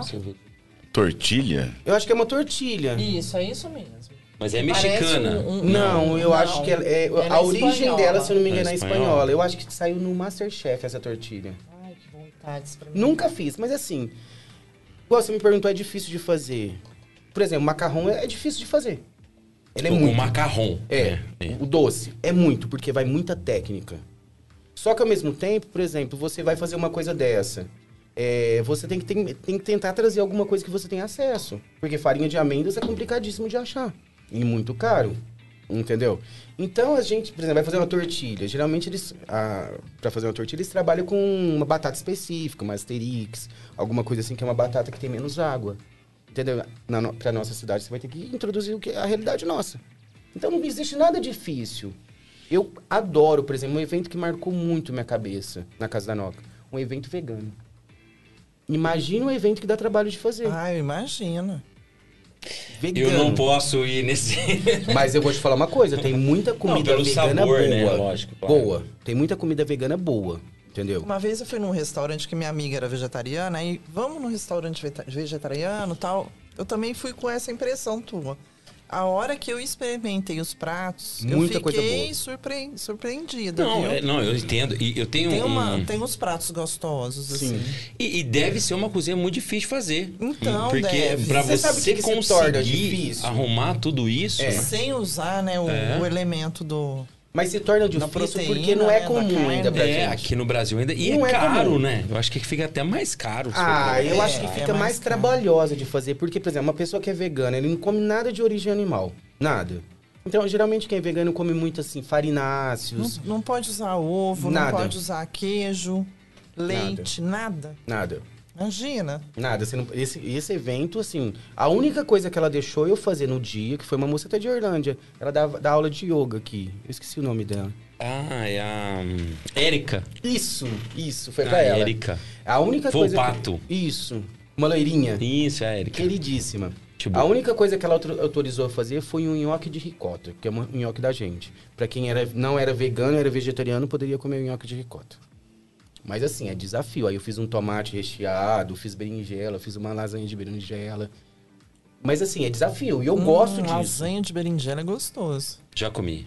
É bom. bom. Você não gostou? Já. Não, é bom. Não é o seu preferido, mas... Não, não, não. Meu preferido é uma carne, é um churrasco. é um Mas é interessante, artesanal. cara. Igual Sim, lógico. E, e eu falo assim, o sabor deve ser fantástico, É, né? Porque é um você desafio, trabalhar ali, cara. né? É o desafio. Eu, por exemplo, eu, eu gosto muito de desafio. E uma pergunta que eu faço sempre: curry. Você gosta de usar ou você Gosto. não usa? Uso. Um- é um, mas um bastante ou não? indi- é, Você tá falando do Indiano, tempero indiano. é. Isso. Adoro curry. Você gosta Muito. bastante? Eu faço um frango com molho de curry, Ai, que é maravilhoso. Muito bom. O lemon pepper é muito bom, que as pessoas não têm hábito de Cúrcuma usar. é uma Açafrão. delícia, né? Açafrão as pessoas também não têm muito hábito de usar. Agora, você sabe um tempero que é Cúrcuma é uma maravilhoso? delícia. Garam masala. Não Nossa, conheço. eu nunca ouvi falar. É, uma, é como se fosse um curry. Eu uso em salgado, eu uso em doce. Eu descobri esse tempero naquele filme, Assim Passos de um Sonho. Que ele tá entre os melhores filmes de gastronomia do Brasil. Qual que é esse? Me conta mais ou menos a história, porque eu pra guardar assim de Passos de filme- um Sonho simplesmente é um, um Ah, restaurante calma, francês. Um restaurante francês. Em frente ao restaurante francês se abre um restaurante indiano. França, tudo técnica. Tudo técnica. Nossa, deve ser legal esse filme. Maravilhoso. Aí Tem no Netflix? eu acho que sim. Eu já assisti umas duas, três vezes esse filme. Esse filme é lindo. Como é que chama mesmo? Assim, Passos de um Sonho. Legal. Aí depois, assim, na trama do filme, o cara se apaixona pela dona do restaurante francês, o filho vai trabalhar pra ela e ela consegue uma estrela Michelin. Ele começa a fazer um molho, um molho bechamel, e ela chega pra ele e fala assim: Mas poxa, você vai mudar essa receita? Tem mais de 100 anos. Ele falou assim: Mas 100 anos faz muito tempo, não faz? ela ganhou uma estrela é, Michelin. Michelin. Maravilhoso. E o manjericão? Cara, eu uso manjericão pra tudo, até pra suco. É bom, né, cara? Ah, Abacaxi é com manjericão é demais. maravilhoso. Um pesto de manjericão. Eu tenho uma árvore no meu quintal. A gente já coleta e já usa nos pratos. Manjericão Você é... fala de mãe, eu lembro muito da minha mãe. Minha mãe também, ela, ela tem, ela, ela cultiva o manjericão Uhum. lá e tipo, pegar ele na hora pra fazer é outra coisa, né? Por Muito isso que eu bom. acho que é, é, além da técnica, tudo, né? O material é fundamental. Muito. Você ter, né, o ingrediente ali fresquinho, né? E a ousadia. Eu acho que gastronomia é muita ousadia. Porque nem sempre você acerta, cara. E você tem que ir pra Ribeirão quantas vezes por semana? Não, eu consigo. Hoje a gente tem um cara que tem um- Fornecedor. um fornecedor bom no Poranga, a gente tem, entendeu? Alimentar. Eu consigo, porque na, na realidade eu vou montando os cardápios à base do que eu tô tendo. Porque assim, eu não tenho condições de ficar indo buscar matéria-prima em Ribeirão, só se for um caso específico, entendeu?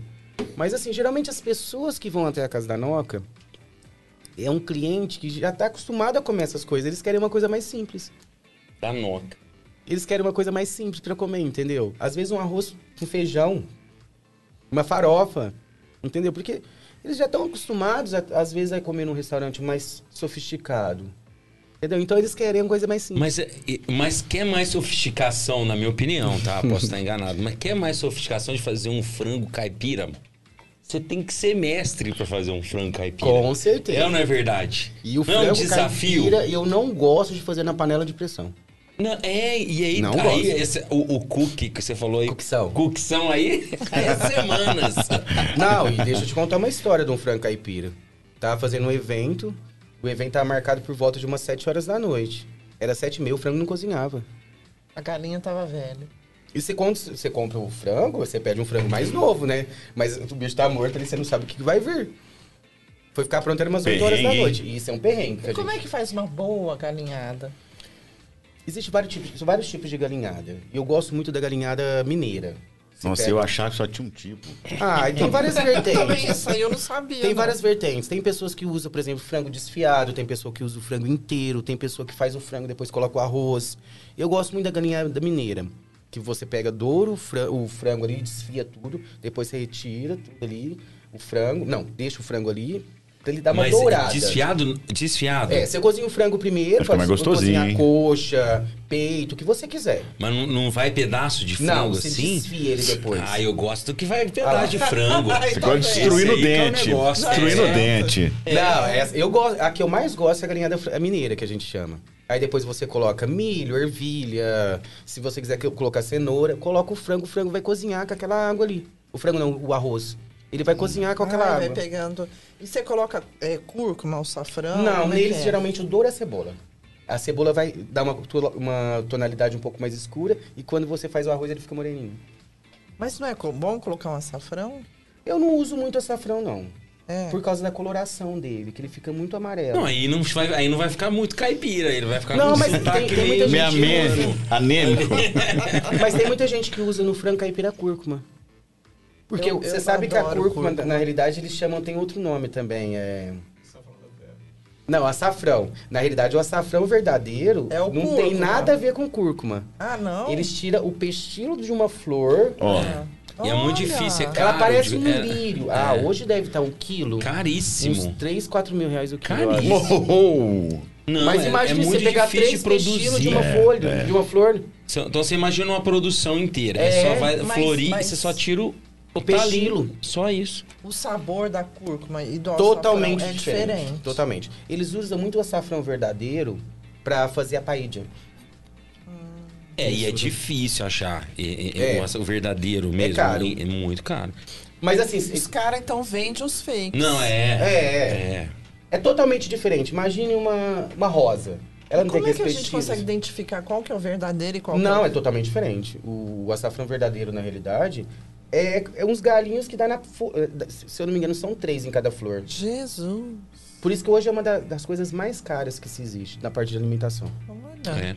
Não, eu acho que. E, e- aí falando do frango caipira, né? Eu acho que é uma das coisas assim. é, hum, Eu, eu, eu gosto de mastigar. Eu acho que a comida tem que ter. Você tem que. Substância. Você tem que trabalhar ela ali. Eu, eu acho que isso que é importante. Eu, acho, eu gosto disso. Essas- tanto que eu não sou muito fã de caldo, essas coisas. É bom, é bom, mas eu gosto de dar Ai, aquela, cara, um aquela caldo mastigada. palmito. Não, uma delícia. Nossa. Mas eu, eu gosto muito de mastigar. E aí, você tá falando, vamos falar assim, de comida mais tradicional. Eu falei do frango caipira. Além do frango caipira, por exemplo, vocês fazem um, um arroz com suã, já Sim, fez? já fiz restaurante. Tem alguma técnica especial? Ah, eu acho que a, Ou a rabada? a rabada eu já fiz também. A rabada é mais complicada de fazer. Você tem que pegar uma rabada, de preferência uma rabada mais limpa, depois tem que fazer uma selar a carne, entendeu? Eu acho ela mais complicada de fazer. Mas a- a- o suan, você vai cozinhar o suan, depois você vai colocar geral. Existe várias formas de fazer. O que eu fiz, eu, eu selei o suan com. Eu não gosto muito de usar cebola no porco, só o alho. Sério? É gosto. Eu também. gosto mais de alho também, na É. comida em geral. É, é, é gosto. Então você sela, depois você coloca o, o arroz ali e você faz o arroz com suan. Tem gente que já faz separado, entendeu? Mas o segredo, assim, do, do- da suan é passar sabor pro arroz. Então você tem que usar aquele fundo de panela pra passar o... Dá o- aquela sujada, É. aquela queimadinha, né? É igual o frango caipira. O segredo do frango caipira, no meu ponto de vista, é a cebola dourada. Que ele vai dar cor, aquela cor marronzinha, aquele caldo grosso. Sei. Porque aí a cebola vai derreter junto com o cozimento. E vai dar aquela cor. Aquele caldo, imagine com uma farofinha. Nossa, um pelo amor de É, Deus, gente. essa parte é a melhor. Não tá difícil. Tá hoje. difícil. Diretor, por favor, diretor. Tá esticando o braço aí, o diretor? Não, não, não, tudo certo. Ah, o papo tá bom, ué. Ótimo. Já eu queria te perguntar o seguinte: é, você já, já deve ter presenciado bastante coisa no seu restaurante. Qual a emoção que, você, que, que marcou é, para você? Aquilo que você mais que você viu e que você mais se emocionou? Olha, na realidade, pessoas que foram na casa, toda hora você tem emoção. Mas assim, uma coisa que marcou muito minha vida foi uma senhorinha que chegou no meu restaurante super humilde. E no meu restaurante tem uma sanfona que era do meu finado pai. Ela olhou para mim e falou assim: Você acredita que eu já toquei sanfona? Falei, sério? Igual, era igual aquela que você tem ali. Eu falei assim, mas a senhora não quer tocar? Não, tem vergonha. Eu falei, não, a senhora vai tocar. Ela sentou cada sanfona e foi tocar. Então, emo... isso são emoções. A todo dia você tem emoção dentro do, restaurante. De pessoas que olham, por exemplo, numa taça, poxa, essa taça lembra meu casamento, lembra minha avó, entendeu? Eu acho que a emoção da gastronomia, da Casa da Noca, na verdade, vai além da gastronomia o Moacir Franco também foi na Casa da Noca. Aquele cara é de uma sabedoria. Você vê ele abraçar as idosas, entendeu? De uma sabedoria. É, o Eliezer do BBB já foi lá também. O Rod Hanna, sempre que estão na região, eles passam por lá. Também é um pessoal super animado, chega brincando com todo mundo, entendeu? E vai se tornando uma família, né? Porque hoje a Casa da os clientes vão se tornando os meus amigos, se tornando uma família ali dentro. Então você tem emoção todo momento ali dentro. E desafio. Tem pessoa que te manda uma mensagem hoje para fazer um evento amanhã. E você consegue dar uns capadinhas ali, sentar um pouquinho com o pessoal? Consegue, lógico, senão não dá conta. Mas eu já fiz evento, por exemplo, imagine se você fazer um jantar romântico para 18 casais toda francesa. Poxa. É Pesado, loucura. hein? É loucura. Tudo empratado, tudo com uma loucinha, tudo... é cansativo. Esse eu acho que foi um evento assim mais louco que eu fiz na Casa da Noca. Porque quando eu fiz, por exemplo, italiano, eu não trabalhei 100% da francesa. O árabe foi um evento muito louco. Eu pus até dança do ventre. foi lindo, foi um evento muito bonito. Bom, para você que está aí nos assistindo no Papo de Hoje Podcast, você pode participar, é claro. E peço para você se inscreva, mande seu like aí para nós continuarmos esse projeto maravilhoso. Vamos agora com o nosso Papo Saúde com a Flávia Dorges. Vai falar sobre o quê? Dezembro laranja, né? Vivemos esse momento é, complicado, muito sol, sol que de repente pode causar aí o câncer, que é o câncer de pele. E no nosso Papo Saúde hoje vem a Flávia falar sobre câncer de pele.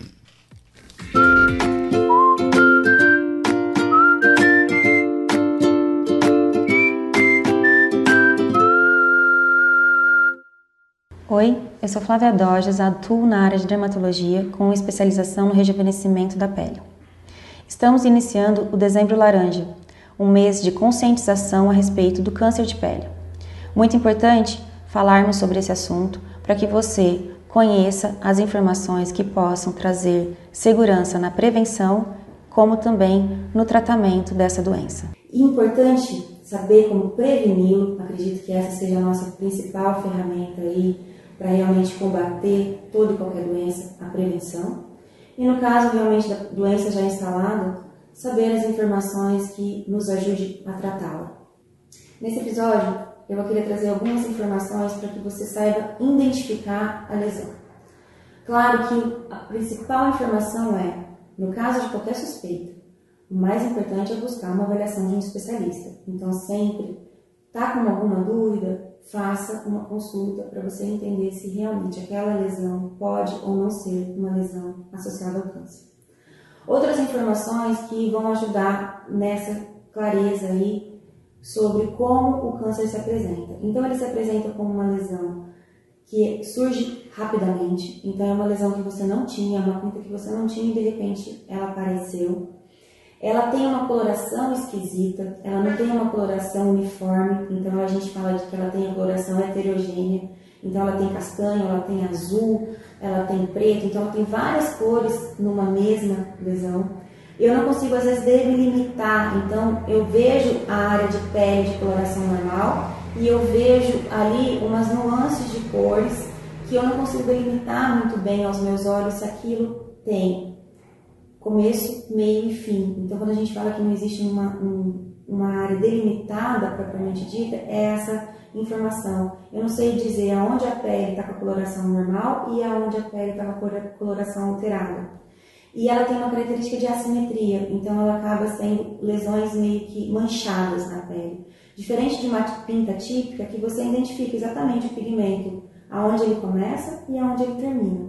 Então, na maioria das vezes, o câncer de pele ele tem assimetria, ele não tem bordas nítidas, ele não tem coloração homogênea, então a gente fala de heterogeneidade da cor, e ele pode causar estranheza realmente aos olhos, tá? Então, aquela lesão que você fala, nossa, isso está diferente, eu não tinha esse tipo de lesão, ou meu pai, ou o meu irmão, sempre está de olho, que é muito importante, que às vezes a gente consegue ver no outro e não consegue ver na gente. Então é interessante também que a gente esteja de olho nos nossos familiares para sempre estar tá trazendo para uma avaliação o mais precoce possível. Porque sim, o tratamento do câncer existe e de maneira precoce vai ser muito mais facilitado e de uma maneira muito mais tranquila de se conduzir. E se caso esse assunto te interessa e você queira mais informações, entre na nossa página no Instagram, com certeza você vai ter muitos conteúdos a respeito de prevenção, tratamento e controle de doenças.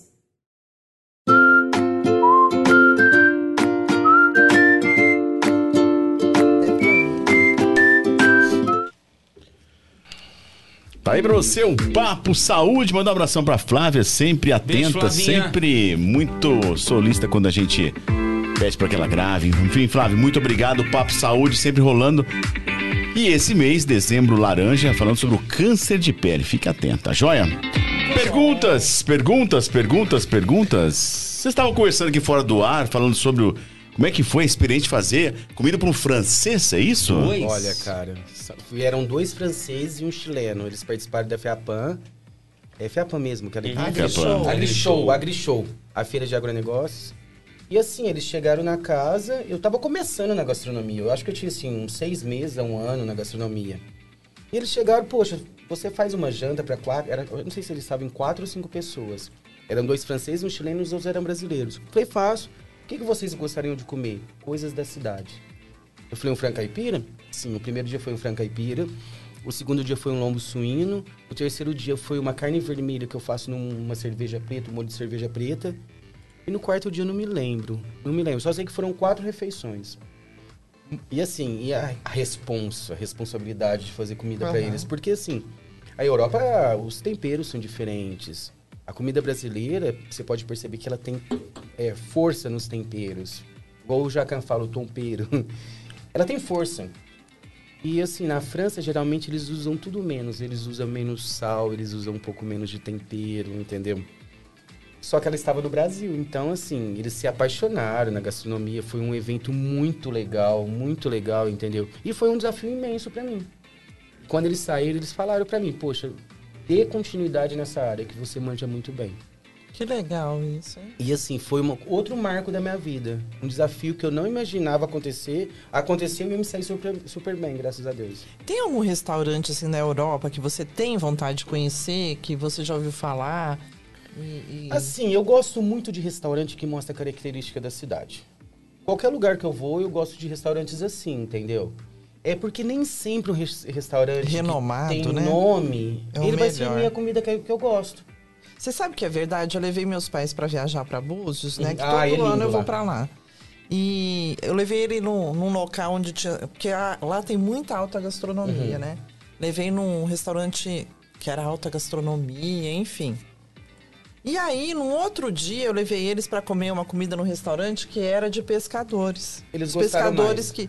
Meu pai nunca mais que sai. O cara pegou uma lagosta que tinha acabado de pescar uhum. e fez gratinado na hora. E pastelzinho de camarão, isso e aquilo. Ele não quis mais em outro lugar, só lá. Porque o restaurante marcou o quê? Experiência. Exatamente. E, e acho que também o nosso, talvez, a adaptação é, do nosso, né? Porque assim, eu, eu não como um monte de coisa, mas eu faço qualquer coisa. Por exemplo, eu não como carneiro. Mas eu faço uma Putz, carne eu também não como carneiro, impecável. Cara. Uma coisa de louco, E nem sempre. Por quê? É alguma coisa fisiológica minha. como carneiro, minha boca na hora você pode ter alguma Seu alergia, alguma não coisa. aceita. É, é, não, não sei te, te falar o que é. Eu já comi tudo quanto é espécies de bicho diferentes, de carnes diferentes, mas carneiro Rã é deliciosa. Já, o, o carneiro me dá muita salivação, ah, me é dá um negócio muito não aceita, então. Pode ser. engraçado, muito engraçado. O segredo da, de, no caso de fazer a carne de carneiro é o hortelã, que é um segredo típico deles, entendeu? E tempero. Eu faço uma cafta de carneiro que eu coloco no palito de, de canela. E eu sirvo geralmente com uma geleia de abacaxi com hortelã. É, você gosta falou, né? Você sempre você gosta de misturar os doces, né? Eu não como de jeito nenhum, é buchada de bode. Ah, você eu já também comeu? não. De bode não, mas de, Ah, de outras não, não todas dá. eu já comi. Não consigo, gente. Uma vez quando tava em turnê aí pelo Brasil, Já- já a gente comi, tava assim. no Piauí. E aí o, o patrocinador lá do espetáculo, tudo convidou a gente pra jantar e era Puxada, buchada de de bode. bode. É Não, não tradicional, né? Não A dá. gastronomia norte nordeste é muito interessante, eu acho. Mas é muito forte. E é muito. intensa. Mas né, assim, também. a gastronomia surgiu por quê? As pessoas têm necessidade de comer. Ela come aquilo que tem disponível Você ali acha que uma pessoa em terra consciência dela, vai né? fazer, pegar uma folha de mandioca, cozinhar sete dias pra tirar a substância tóxica? Cianureto. Entendeu? Então essa é a necessidade. Você acha que, por exemplo, a França come um escargot porque é lindo, maravilho- É o maravilhoso? que tinha, né? É o que eles tinham pra comer. Entendeu? Então a A gastronomia batata, surgiu por exemplo, surgiu na guerra porque é o que tinha, Tinha naquela pra comer. época O tomate, por exemplo. E é bom, hein, O batata, tomate é da hein? região Hum. andina. Batata Tomate- é daqui da América Latina, né? Eu acho que a batata também é da região andina. É daqui, é da região nossa. Que É, depois se o espalhou. tomate é, você sabe disso, né? Uhum. O tomate, ele é da região, se eu não me engano, da América Central, por ali, descendo pra parte de América do Sul. Se eu não me engano, o tomate é dessa região. Eu sei que ele é, ele é americano, ele é da América Latina, ele é da região do continente americano. Ele não é italiano. Foi, pro, pro- no caso, pra Europa e difundiu. O macarrão, por exemplo, macarrão é chinês. Você sabia que aqui na nossa região nós somos grandes exportadores de laranja? Sei. Olha que bacana. Do mundo. Não é Brasil é um dos legal maiores isso? exportadores do mundo. É E isso. pouco se fala, né? É. Pouco se fala. Você falou uma coisa interessante. Às vezes você trabalha com um produto que você tem, assim, né? É, o, o seu cardápio, você faz à la carte? Como que é? Como que funciona? Toda semana eu monto um cardápio é um diferente. cardápio diferente? Toda semana. Então- E o único prato que eu mantenho na casa é uma estilo uma parmegiana, que é um, uma carne empanada com molho vermelho, um arroz e uma salada. Esse eu mantenho na casa toda semana. Mas, por exemplo, essa semana eu vou fazer um nhoque de ricota, que aí eu pego o leite da cidade, tem uma moça na cidade que me, me leva o leite, ela vende na cidade, vem na garrafa de 2 litros mesmo. Esse é o melhor leite que tem. Ah, esse é o bruto. Melhor, a quantidade de gordura que ele tem, o sabor dele, entendeu? Tava vendo uma pesquisa esses dias que um dos produtos mais adulterados no Brasil É o leite. É o leite. Sim, Ah, eu que fiz triste. cinco cursos de leite. É. Porque quando a gente fala, por exemplo, de leites e derivados, a gente está falando de produtos que são feitos cru, semi-cozido e cozido. E quando você pega um leite, por exemplo, para fazer uma mussarela, você sabe a qualidade do leite. Esse leite de caixinha, você, sempre, você pode perceber que toda caixinha vem assim, adição de nutrientes, adição não sei do que. Geralmente, para fazer a pasteurização desse leite, é acima de 100 graus. O que, que acontece? Desnaturação. Desnaturação de proteínas, de- desnaturação de nutrientes. Por isso, que Ou eles, co- seja, né? Por isso que eles colocam adição de tal coisa. Então, aquele de saquinho Muito ele melhor. é melhor do que o de Muito caixinha? melhor. Muito Mas é difícil achar esse, Anos hein? luz. Não, no mercado até tem lá em Ribeirão. E é, É, mais Ribeirão, né? barato que o de caixinha. mais viu? barato e mais puro. Olha. Tanto é que a validade dele é menor, É. né? E Por- aquele eles chamam da de longa fazenda, vida. ele é melhor? É melhor também. Você lembra quando eles eh, saiu até na mídia que eles estavam colocando soda cáustica no leite? Sim. Lembro. O que que Formol. formol. O que, que acontece? Quando eles fazem, geralmente, os derivados de leite, sobe o soro. Eles estavam adicionando o soro no leite. Então, o que, que acontece? É, começa a baixar o pH do leite. Eles introduziam a soda cáustica para aumentar o pH do leite. Tem assim. Tem então, assim. aquele leite de caixinha, eu não uso nem para molho. Olha. Eu não gosto. É gosto, entendeu? Igual, por exemplo, muita gente fala, ah, eu não Eu gosto tomo cada de- copada de leite Eu não gosto. Nem pra, do, pra molho eu uso ele. Tem muita gente que fala, ah, eu não compro leite de roça porque é um leite sujo, é um leite ruim. Gente, Mas é engraçado, né? pasteurização, Porque o, o, o, próprio... A medicina já diz, né? Que a- o leite... Igual ele falou que toma um copão de leite com Nescau. Criança que toma leite, né? Depois de uma certa É. idade, nem, a gente nem precisa mais do leite. tem uma... Ah, fala isso não. É sério, tem alguns médicos que são contra o leite Nós somos na alimentação. mamíferos. Faz bem pro, pros ossos. Então, mas tem Não, uma tem certa... outras Pra fontes absorver de o proteína. cálcio, É, tem que ter algumas cálcio. substâncias associadas com leite. E cada leite tem uma quantidade específica pro seu filhote. Exatamente, é. Entendeu? Por exemplo, quem geralmente quem tem intolerância à lactose, geralmente toma leite de cabra. ou leite de É, búfala. fato. Entendeu? Então, para cada Mas animal. quando é criança, né? É, para cada animal tem um tipo específico de leite. Por exemplo, uma foca. O leite da foca ele é extremamente denso. Da foca? Da foca. Nossa, eu nunca vi isso. O leite dela é extremamente denso. Lembrei do Paulo. Paulinho, mesma coisa. mesma coisa. É, é, né? Ah, interessante isso, É, hein? cada animal tem um tipo de leite, por exemplo. Por que a, a foca tem que ter um leite mais denso, com mais nutrientes? Porque o animal tem que crescer muito rápido para ele entrar pro mar. A baleia O também. gasto energético é, É. maior, né? Então, cada tipo de animal tem um leite específico pro seu filhote. Diretor, já tomou leite de foca? Não pretendo também não. Quero ver se acha. Oi. E onde, é, onde será É que do acha? Free Willy, não é? não- Frio? isso é só pra É pesquisa científica. É. Não tem pra vender isso, não. Isso é só pro bebezinho. Pode falar. Ô, Jorge, você estava contando que cozinhou também é, com o Fernando Kassab, né? Maravilhoso. Como é que foi isso? Cara, foi outra sensação única. Imagine, uma moça de São Joaquim, a Mauad, me mandou mensagem falando que ele, se ele poderia fazer uma gravação na minha casa. E você assusta muito, porque ele é um cara de nome, um cara extremamente inteligente. Você assusta. Ele quis o bolinho de paçoca de carne seca. Cara, mas imagina um ser humano maravilhoso. Ele chegou na minha casa, eu acho que era umas 11 horas da manhã, ele saiu da minha casa, era mais de 6 horas da tarde. Imagina um cara extremamente humano, inteligentíssimo e que entende muito de gastronomia. Foi assim, uma sensação única. Maravilhoso. Se ele falar que tá voltando na minha casa, na hora eu faço outra receita pra ele. Uma experiência única, muito bom. E que chefe você, ad- você admira? Ou que você, de repente, gostaria de cozinhar? Olha, eu gosto muito da Janaína, Janaína Rueda. Gosto muito dela. Inclusive, eu conheço o restaurante dela que chama o Bar da Dona Onça. Inclusive, eu participei de uma palestra dela no Sena, pelo Senac que chamava Receita que Deu Certo. Maravilhosa. Ela tem um conhecimento muito grande na gastronomia. Eu gosto muito da Helena Riso também.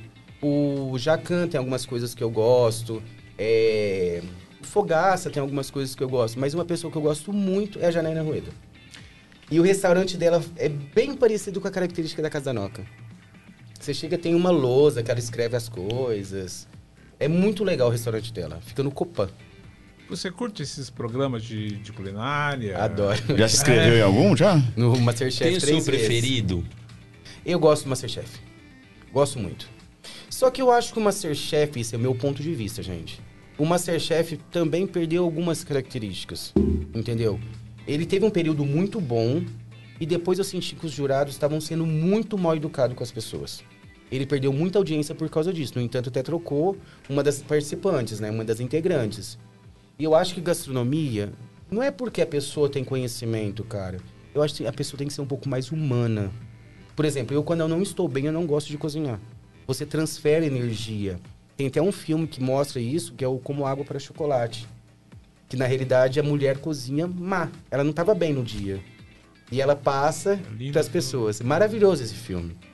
Então eu acho que eu tenho vontade de participar sim. Eu já me inscrevi tanto pelo amador como profissional, porque eu fico entre os dois.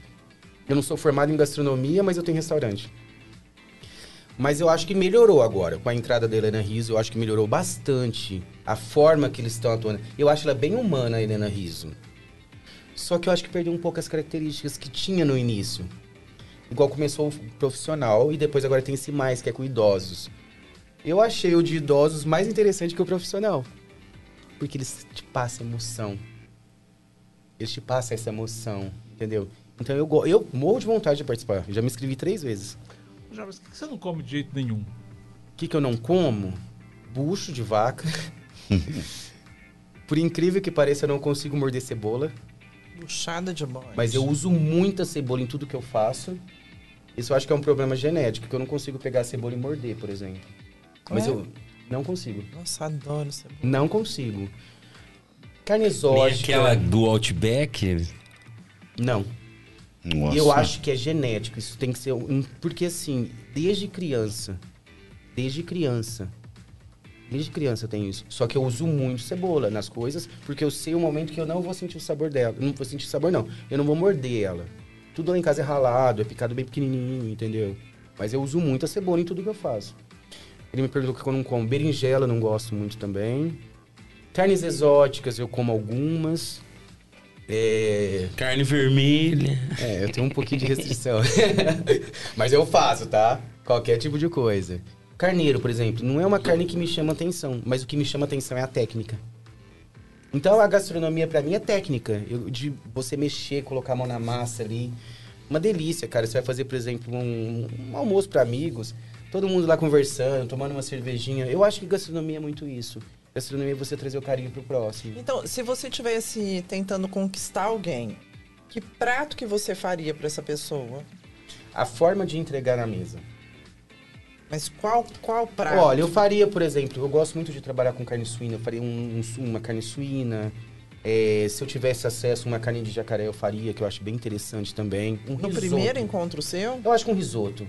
Eu acho que o risoto é uma coisa mais, mais romântica. Eu, e a forma que você faz o risoto. Eu acho o risoto, do início ao fim, uma coisa bem romântica. E vinho? E vinho. E vinho. Tem algum preferido? Cara, eu, quando eu recebi esses franceses na minha casa, eles me trouxeram um vinho francês. Eu não me lembro o nome específico. Foi o melhor vinho que eu tomei na minha vida. Só que ele custava 700 dólares, se eu não me engano. Foi um... Só que eu não vi pelo preço, porque hoje você acha vinho de 70 reais, 80 reais, 60 reais, bons. Inclusive vinhos brasileiros. Muitos. Mas assim, eu já tomei também um argentino muito bom, um chileno muito bom. É, os meus preferidos são chilenos. Eu gosto de um vinho mais Português. marcante. Eu gosto de um é Malbec. É eu gosto de um vinho mais marcante. E quanto mais seco, para mim, melhor. Ah, não. Para mim, que não. Bom, me desculpem aí, mas para mim, vinho, se não for seco, não é vinho. Também não gosto. a não ser aquele, o, o, o, porto, né? Que aí depende da uva mais, mais docinha, né? Mas. Ou, o, o frisante, né? Mas para mim, vinho. Eu gosto. Vinho tem que ser bem... vinho de verdade, porque é. o resto não é vinho, não. Coisa açúcar, chama... acabou, né? Minha mãe chama de vinho amargoso. É. Nossa, tem o, o próprio tanino, né, do, do vinho faz a, a, diferença, né? Eu faz gosto de um vinho mais marcante. Eu também acho que é. A gente tem uns vinhos chilenos bons, tem alguns brasileiros. Teve um vinho, um espumante brasileiro também que ganhou um prêmio fora. Sim, não, no Brasil hoje o pessoal conseguiu adquirir uma técnica uhum. muito boa, né? Dependendo de algumas regiões, é. as frutas estão muito boas, eles estão conseguindo porque o segredo vinhos. da uva, você sabe que ela tem que sofrer, né? Tem. Pra produzir. Quanto mais ela sofre no... é verdade, ela libera uma maior concentração de tanino que vai, depois vai dar origem de um vinho melhor. Você sabe que outro dia eu tava assistindo um programa e os chefes famosos do mundo, eles vão para outro país, diferente do deles, para vivenciar uma experiência gastronômica. Então eles vão num restaurante de um chefe conhecido de um outro país uhum. e, e ver como é que aquela pessoa cozinha, como que ela faz aquele prato. Teve até um que, além disso, ele quis também vivenciar outras experiências. Ele foi numa exposição de arte, Nossa. tudo. Quando ele volta pro país dele, né? Eles voltam eles criam um prato a partir daquela experiência que eles viveram, uhum. mas adaptando esse prato para a realidade deles. Você já fez isso? Já. Eu já, por exemplo, quando eu fui para para Paraty, eu trouxe ideias de lá, por exemplo, de trabalhar com molho, molho de maracujá, usar o camarão flambado com cachaça. Porque eu, eu quando eu vou para um lugar, eu gosto de conhecer ao do melhor ao pior. Eu gosto, porque eu quero ter vivência, como eu te disse. Eu fui num, num restaurante top e não gostei. Eu só comi uma entrada. Não, não, é que eu tô falando mal, eu tô falando isso como experiência de gastronomia, entendeu? E eu saí do, do restaurante e fui para um restaurante aparentemente muito mais simples, mas que me trouxe uma experiência gastronômica muito melhor. Nessas suas viagens aí, teve alguma surpresa que você gostou, assim, falar assim, olha, poxa, esse, esse prato Mudou minha cabeça. Outra, outro prato de Paraty. Um espaguete com frutos do mar, cara. Imagine um espaguete maravilhoso. Com frutos do mar. E assim, eu sozinho no centro da cidade, um prato com um, um valor super acessível e muito bom. Agora, uma experiência também que eu tive, foi uma das primeiras experiências de comer a francesa, assim, de um nível mais elevado. Um, um cruzeiro que eu fiz. Eu fui sair de Santos, de Santos eu fui até Búzios, não, desculpa, Santos, Rio, Búzios e Santos. Eu, eu imaginava que era uma coisa, além da apresentação, uma coisa muito mais saborosa. Eles não usam basicamente alho dentro do navio. Então, assim, é um, são pratos maravilhosos de se ver. Mas sem sabor. A gente, tá, a gente tem uma cultura muito forte, que é a cultura mineira. Então, a gente... Essa, o pessoal da nossa região gosta muito de uma coisa com cebola, com alho, tempero de vó, pimenta. E geralmente em grandes embarcações eles não usam porque tem pessoas sem alergia, então para evitar algumas coisas. Então eu gosto de comida com sabor. Então foi uma experiência assim que eu imaginava que seria melhor. E, e alguma coisa te pá. Por exemplo, eu tô querendo dizer pro, no meu caso, uma comida que me surpreendeu foi é, melão com presunto De parma. Parma. Nossa, foi a coisa mais deliciosa da minha vida. Tinha alguma coisa assim nesse Ó, em sentido? Floripa também eu comi uma ostra gratinada que eu nunca imaginei que aquele negócio era bom daquele jeito. Muito bom, cara. Gratinada. Gratinada. Eles pegam a ostra, eles fazem um molho branco, estilo um bechamel, depois eles jogam queijo por cima e põem pra gratinar.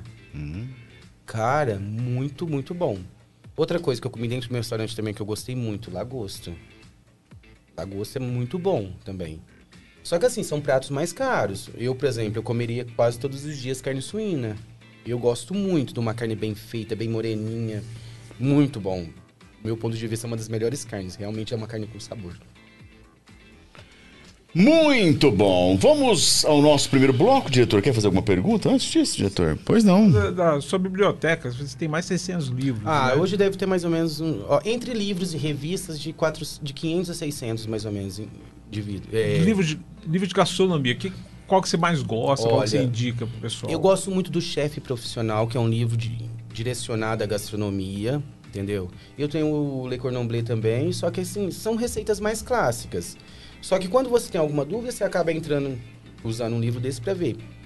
É, eu assinava uma revista também que chamava Casa e Comida, hoje ela não tem mais. Ela era muito boa, ela te dava a ideia de você levar à mesa é, a comida e receber bem. Essa Prazeres da Mesa também é uma revista muito boa. De livros que eu gosto, eu tenho uns livros de temperos, eu tenho uns livros de, de compotas muito bons, entendeu? Eu tenho bastante livro associado a isso. Um livro que eu gosto muito, muito é o Chefe Profissional. Ele chama de chamado também de Bíblia do Chefe, que é um livro mais ou menos dessa grossura. Pequeno. Ah, ele deve ter, eu acho que umas duas mil páginas. É, e tá aberto lá. Tá, as pessoas chegam, vão pra biblioteca, se quiser sentar lá, folhear um livro. Legal. É uma coisa assim, é, é- é- no caso a minha, a biblioteca é minha, mas por que você não compartilhar conhecimento para as outras pessoas? E tem um livro lá também que a pessoa chega e põe uma receita, coloca uma receita. Aquele espaço seu, é, é porque é uma, é uma casa muito antiga, né? Sim. Me fala um pouco mais desse. Porque assim, é uma, é uma casa. Ela é de que ano? A gente calcula que aquela casa é do final do século XIX. Mais ou menos. Porque no Poranga tá com 161, 162. Acho que fez 162. Então é uma das cidades mais antigas da região. E aquela casa, basicamente, foi uma das primeiras casas a ser feitas na, na cidade, porque ela fica em volta da praça. Basicamente, no Poranga surgiu em volta da praça, a Rua do Mato, que é da entrada da cidade, e a Rua das Flores. Então, pelos relatos, basicamente 1800 e alguma coisa, 1870, 1880, alguma coisa assim, mais ou menos. E, e é, uma é a casa da sua família? Não, a casa é alugada. O projeto é meu, entendeu? E depois eu direcionei no casa a casa pro projeto, entendeu? Com as melhorias, com as coisas para casa, igual, por exemplo, quando eu peguei a casa era uma casa super simples. Aí lá no fundo eu fiz uma fonte, é, coloquei rampa de acesso para cadeirante, que não tinha, entendeu? Então, eu fui direcionando ao projeto a Casa da Noca. E de onde surgiu o nome? A última moradora da casa chamava.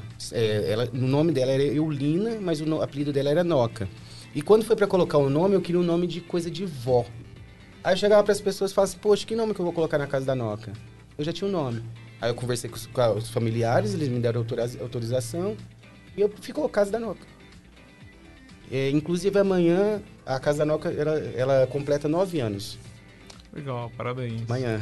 Parabéns. Dia 13 de dezembro, dia de Santa Luzia. Que legal. Estaremos lá, né, Job? Vamos comer. vamos Bom, vamos pro nosso primeiro bloco. Falando em experiência, é hora de nós trocarmos experiência, porque vem chegando a hora do café.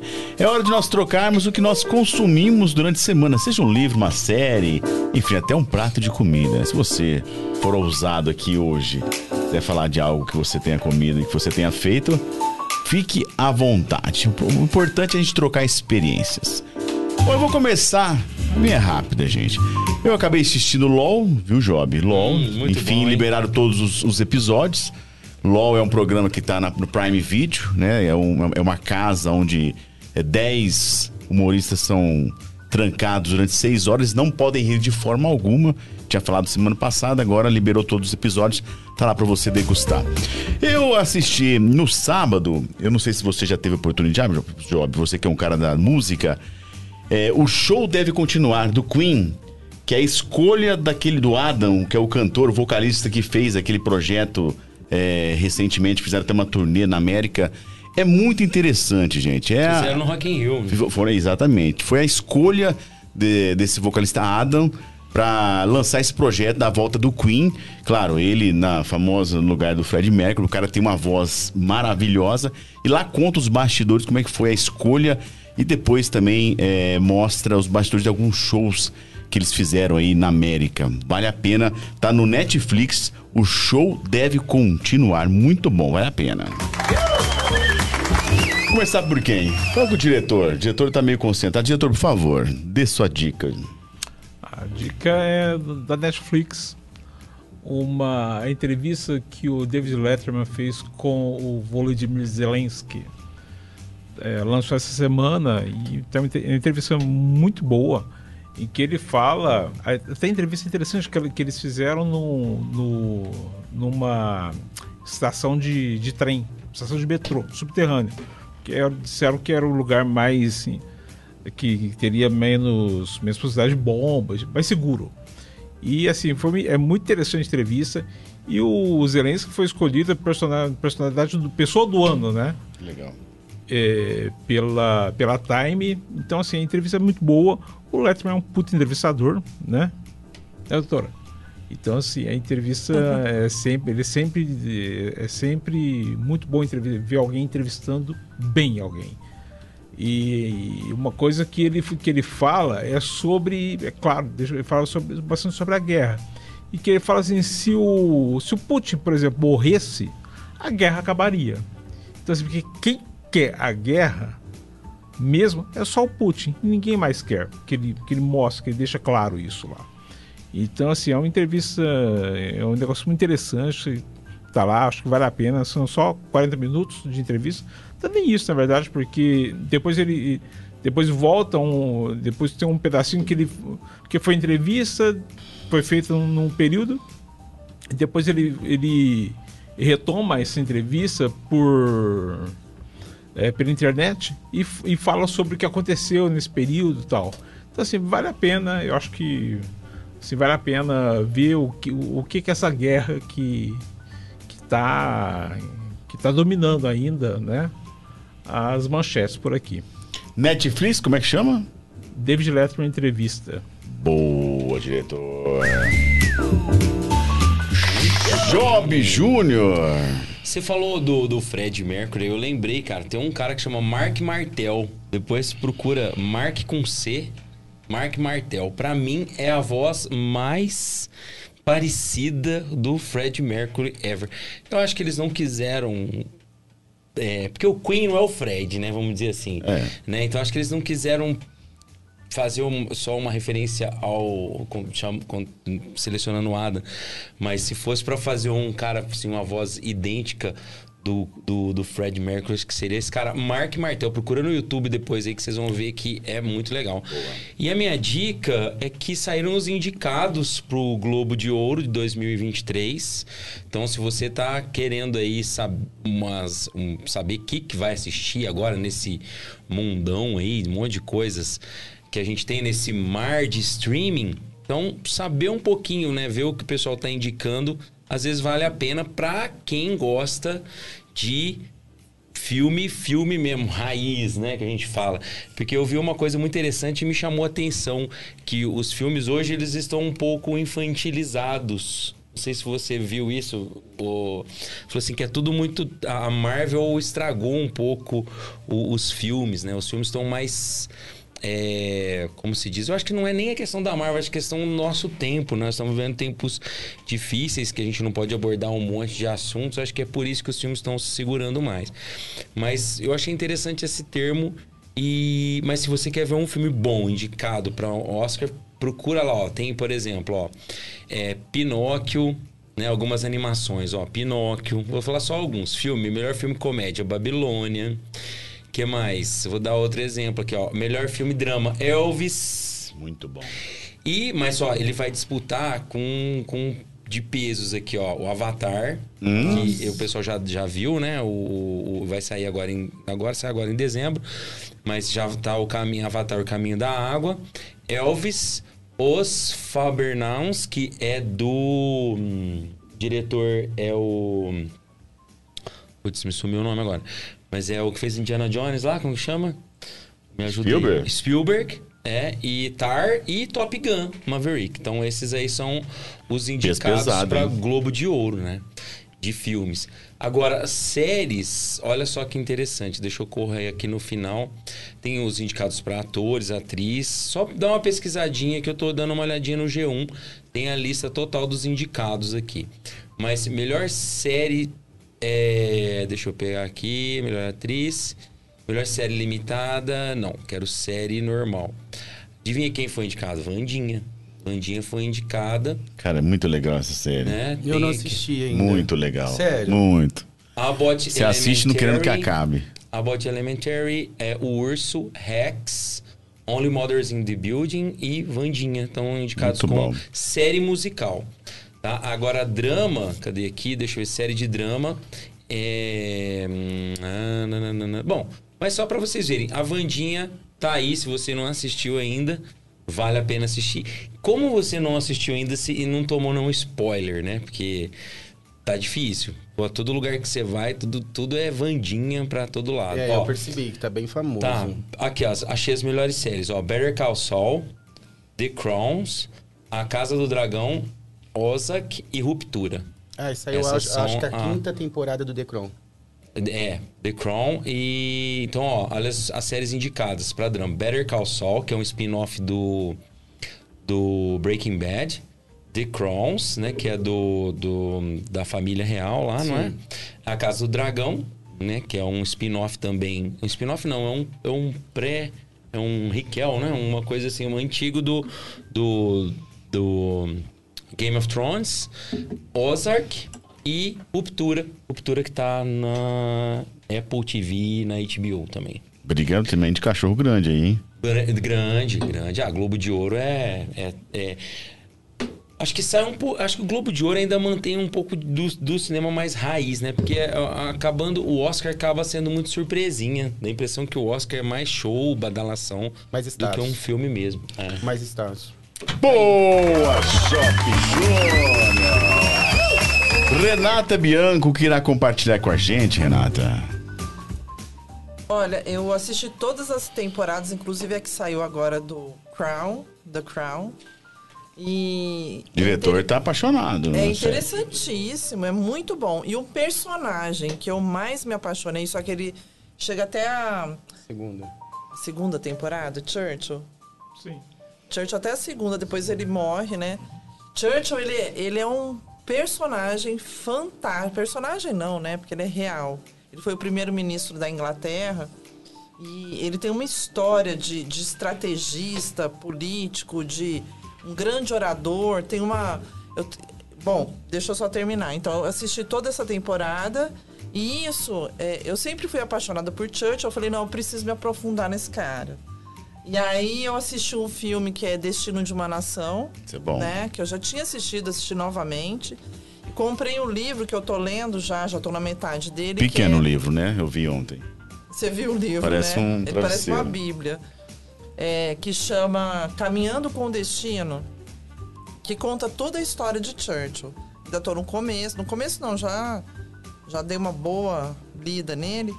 E, e você conhece mais o lado humano, o que que levou ele a ser aquele cara que ele foi, né? Extremamente importante na, na Guerra Mundial, em, em grandes questões políticas da, da Europa, da Inglaterra. É, ele era um grande orador. E, e Cláudio, sabe o que é o mais interessante que eu estou percebendo, né, lendo a biografia dele? Ele era um cara que ele trabalhava com jornalismo desde de que ele se conhecia por gente. Primeiro, quando ele escrevia as cartas para a família dele, quando ele estava na escola interna, né? Quando ele sai da escola, que ele começa a traçar, ele planeja, na verdade, a carreira dele. Então, ele, ele começa a, a galgar um, um espaço no exército, é participar de guerras, tudo para ele ganhando aquelas patentes, né? E aí, como a família dele, o pai dele já tinha morrido, tudo, e por mais que eles eram aristocratas, eles ainda é, eles estavam numa fase muito difícil financeira. Ele ia para a guerra e ele era correspondente dos jornais, né? Então ele escrevia para os jornais, tudo contava além dele lutar, ele ainda escrevia. Então, quando lá na frente ele se torna um político, ele tem total domínio sobre a imprensa e da importância da comunicação. Por isso que eh, nos momentos cruciais, quando ele quer dar uma jogada política, ele tem a imprensa na mão, porque ele tem esse domínio desde muito novo de ser correspondente, correspondente de guerra, de ter trabalhado como jornalista, ter escrito livros. Então é assim, é uma história muito legal de se conhecer. Muito bom. Como é que chama? O livro? O livro chama é, o Cam Caminhando com Destino. O, livro, o filme é O Destino de uma Nação. E a, o seriado chama The Crown. Boa, Renato. Dois caras que eu não queria ser, o Churchill e o Zelensky. Jabas, vamos lá. O que, que vai compartilhar com a gente? O que você consumiu essa semana? Olha, eu sou de pouco assistir filme devido à minha vida meio louca. Eu vou direcionar as pessoas a assistir alguns filmes que, como eu comentei com vocês, assim, Passos de um Sonho, que é uma história linda. Uma série que eu assisti que marcou muito a minha vida, eu acho que foi melhor, uma das melhores séries que eu assisti na minha vida, foi Maria Madalena. Ai, é. fantástico. Eu também gostei muito. Eu, assim, eu tinha de que dormir 3, 4 horas da manhã, 5 horas, porque simplesmente você não queria parar.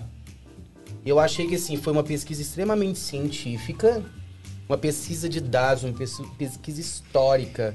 E, assim, por eu ter feito moda e sempre ter gostado muito de moda, você percebe os figurinos, os povos, a diferença dos povos, entendeu? Olha, eu acho que foi uma das séries mais importantes da minha vida e uma das séries mais bonitas. É uma temporada só com 60 episódios. Que legal. Onde tá? Netflix. Netflix? Netflix.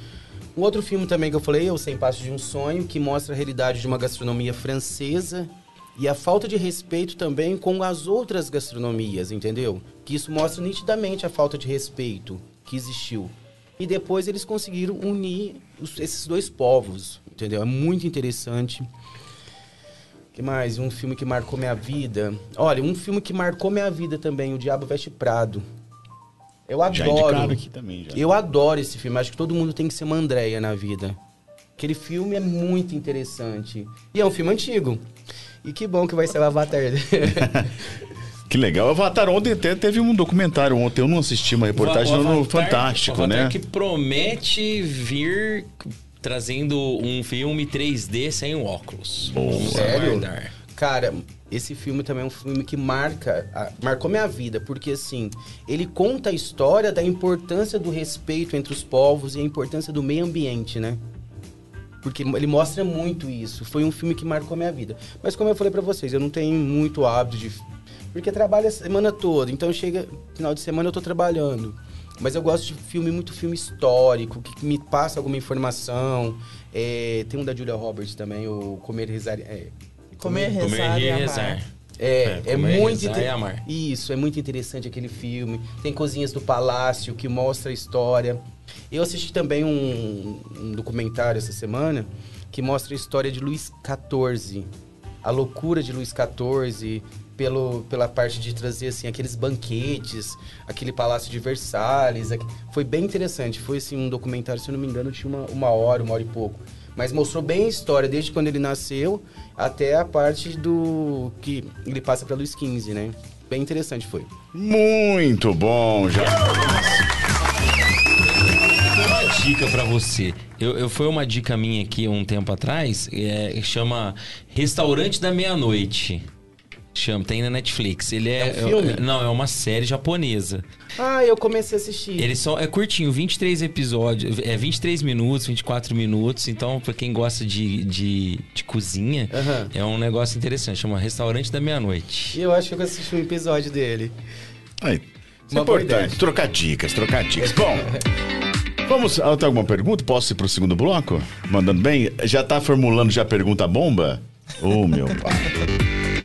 Bom, nós vamos agora é, num nosso bloco chama papo reto. São algumas perguntas que talvez ninguém nunca tenha feito para você, uhum. que de repente pode te causar uma certa emoção. Podemos começar? São 10 perguntinhas tranquilas, tá bom? Sim. Charbas, se você fosse escrever um livro sobre a sua vida, qual seria o título desse livro? Desafios. Simples, desafios. Desafios. Como você era na infância, Jarbas? Você se lembra? Sim. Eu sempre, sempre fui muito grudado com a minha mãe. Sempre. No entanto, eu sou caçula de três irmãos. Ir, duas irmãs e, no caso, eu. E uma diferença de 10 anos. Eu sempre fui muito grudado com a minha irmã. Com a minha mãe, desculpa. E com o passar do tempo, eu criei asas, né? Aí eu fui morar fora. Mas o que eu mais sentia falta era da minha mãe. Se você tivesse que ouvir só mais uma música pro resto da sua vida, que música você escolheria? Carta de Amor, Betânia. Mensagens. Cite três coisas importantes que você gostaria de fazer antes de, de partir. Três coisas importantes. Dar sempre é, para minha mãe go, é, muitos gostos. É, poder, poder dar uma vida super legal para minha mãe. E uma coisa, antes de partir, talvez conhecer o Palácio de Versalhes. Mais uma? Mais uma dica. Ai, talvez conhecer a gastronomia asiática, que é uma gastronomia bem, bem diferenciada. Boa. Uma data importante e por quê? 13 de dezembro. Por quê? Casa da Noca. Foi quando eu mudei minha vida, basicamente. Boa. Pergunta: Se você pudesse ligar para você mesmo, que qualquer momento do passado ou futuro, para quando você ligaria e o que você diria para você? Do passado, eu acho que quando eu saí de casa é um desafio muito grande. Que eu saí em 2005. O que, que você diria para você? Você tá fazendo certo. E quando eu voltei para Nuporanga, eu estava fazendo certo também. Alguém com quem sempre falava e não fala mais, porém sente saudade. Meu pai. Ele já faleceu. Você disse era novo, né? Você falou, né? 62 anos. Fez 10 anos esse ano. Nos últimos cinco anos, no que você ficou melhor em dizer não? A maturidade. Você fica mais maduro, eu acho. Você consegue peneirar as coisas que são mais importantes para sua vida. Qual a coisa mais importante que você aprendeu na vida? A correr atrás das coisas, a superar desafio. E todo desafio é importante. A última. Quando chegar o momento em que Deus te levar para ficar lá com Ele, que memória que você espera ter deixado aqui para as pessoas? Que eu fiz uma diferença, né? Que eu acabei fazendo uma diferença. Por exemplo, no Poranga, uma cidade de 7 mil habitantes, eu consegui trazer uma gastronomia, consegui mostrar, talvez, para as pessoas é, a importância, os valores, a importância do turismo, a importância da gastronomia, e a minha superação também. Mesmo eu ter saído de Nuporanga, eu voltei para Nuporanga e eu fiz a diferença. Boa! Boa! 10 perguntas, foi tranquilo. Ah, até agora sim. É, tá passando. Aqui, Boa, vai, aqui vai no degrau, vai no degrau, vai no degrau. Bom, é o seguinte. Até minha irmã vai participar pela primeira vez. Vou só fechar aqui rapidinho a vestir para nós jogarmos pra cá. É o seguinte. Nós temos o papo surpresa. O que, que é o papo surpresa? Dentro desta caixa temos 20 bolinhas. Cada bolinha dessa tem uma pergunta. São perguntas de temas variados. E você vai escolher apenas 10 bolinhas. Então, depende da sua sorte para sair pra pergunta tranquila. Tem pergunta pesada e tem pergunta tranquila. Aí vai da sua sorte, combinado? então eu vou pedir para que você tire uma bolinha, entregue pra Renata. Vamos, vamos mexer, Broquinho, vamos mexer. Você vai entregar pra Renata, depois pro Job, depois pra mim, até completar 10. Combinado? É Vamos lá? É bingo. Primeira pergunta do nosso Papo Surpresa.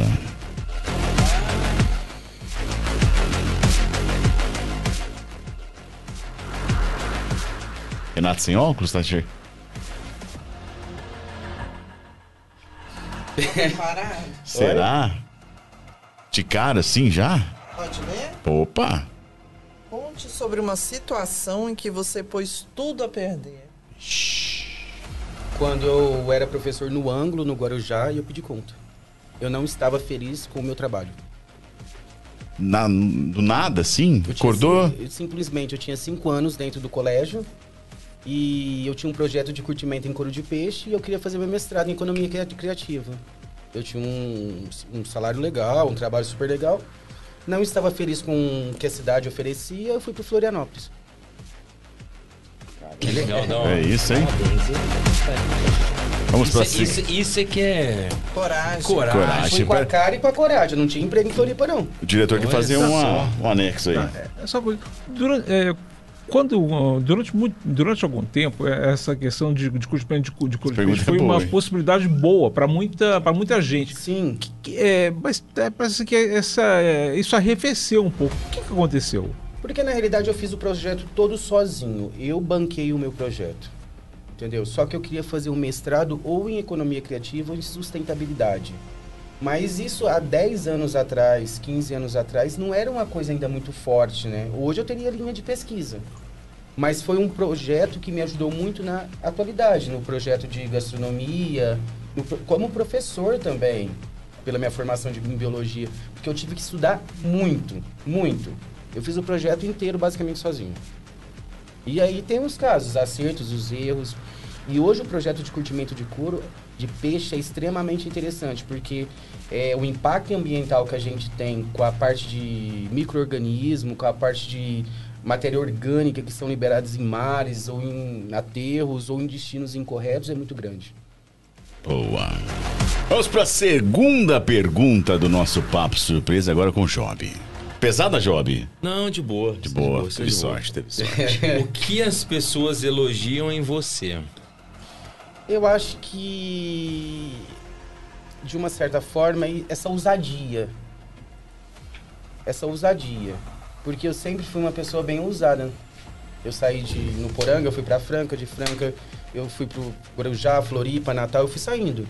E já trabalhei com desfile, já trabalhei com área de moda, já trabalhei com parte biológica, com gastronomia. Eu acho que é ousadia. Boa. Terceira pergunta. Vamos lá.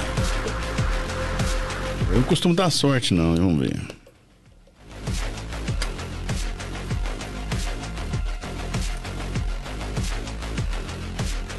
Boa. Nos últimos cinco anos, que novas crenças, comportamentos ou hábito mais fez com que sua vida melhorasse? Vou repetir. Nos últimos cinco anos, que novas crenças, comportamentos ou hábitos mais fez com que sua vida melhorasse? A fé. A fé. A gente acreditar um pouco na gente e ter fé. Não importa a religião, como meu pai sempre dizia. Não importa eh, você seguir alguma religião, o importa é você ter um Deus na sua vida. A fé. Renata, vamos para a quarta pergunta. Tá com sorte até agora, hein, Jarbas? Tem perguntas aí picantes, tensas. Ah, essa aqui é tranquila. em quem você pensa quando ouve a palavra bem sucedido e por quê? Bem sucedido. Eu acho que meu pai, eu poderia dizer isso a ele. Porque na realidade ele veio de uma família extremamente humilde e mesmo antes de morrer ele conseguiu deixar uma certa posição na sociedade e ele conquistar alguma coisa. É a sua referência. Meu pai sim, meu pai e minha mãe. Boa. Pra mim? Vamos para a quinta pergunta.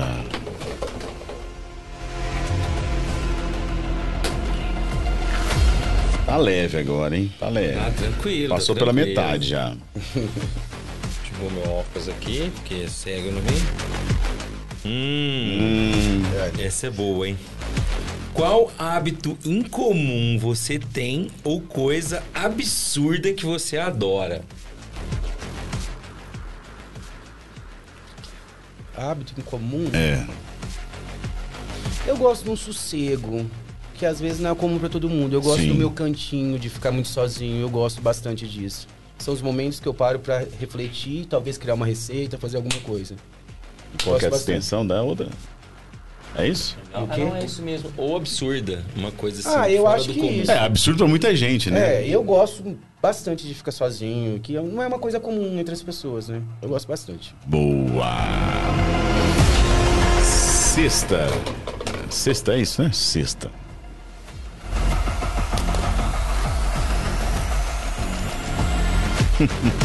Olha. Se prepara. Se você tivesse 500 mil reais para construir o seu próprio negócio, o que você faria hoje? Eu daria continuidade na casa da Noca. Construiria uma nova ou faria algo diferente Não, lá? Eu daria continuidade ali.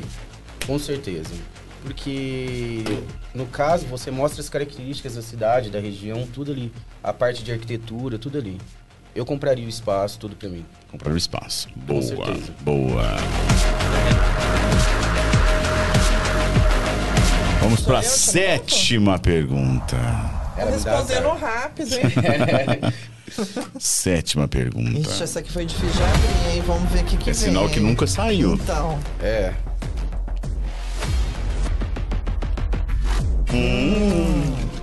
Ah, velho. se você pudesse dar um recado pro seu eu do passado, o que, que você diria? Faltou maturidade Faltou da maturidade? parte. Por quê? Porque era muito imaturo. Na realidade, estávamos em momentos bem diferentes da vida. Faltou muita imaturidade da parte. Boa. Vamos para a oitava. Oitava, jovem. Não, oitava série, não. Eu ia né? fazer. Então, as pergu- eu, eu separei umas perguntinhas ali, tudo de quinta. É. Hum, olha lá. Vou matar, gente. Essa Pode. Salisbury tá deliciosa. Tá uma delícia. Essa aqui é grande, hein, ó. Será? Essa é, ó. Ai. Se você tivesse toda a liberdade financeira até a morte e pudesse escolher um projeto pra tocar, o que faria e por quê? Cara, eu mataria a fome do mundo. Que eu acho que é uma das maiores dores que se existe, se chama fome. Você, você pode perceber em alguns países as coisas. É, É, muito verdade, triste. concordo. Se eu tivesse esse domínio, eu faria isso. Boa. E eu acho que é um direito de Ninguém- todo mundo se alimentar. Boa. Vamos para a nona. Thiago? Nona pergunta. A última vai ficar para Renata. A última pergunta. Vamos para a nona.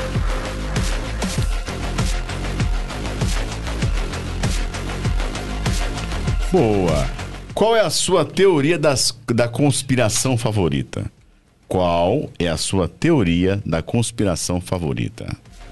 O Job gosta que o homem não foi pra lua. Não, não, não, meu Ah, irmão. ah, seu irmão, é eu verdade. Tenho, não, eu tenho certeza. É verdade, é verdade, desculpa. Ah, é.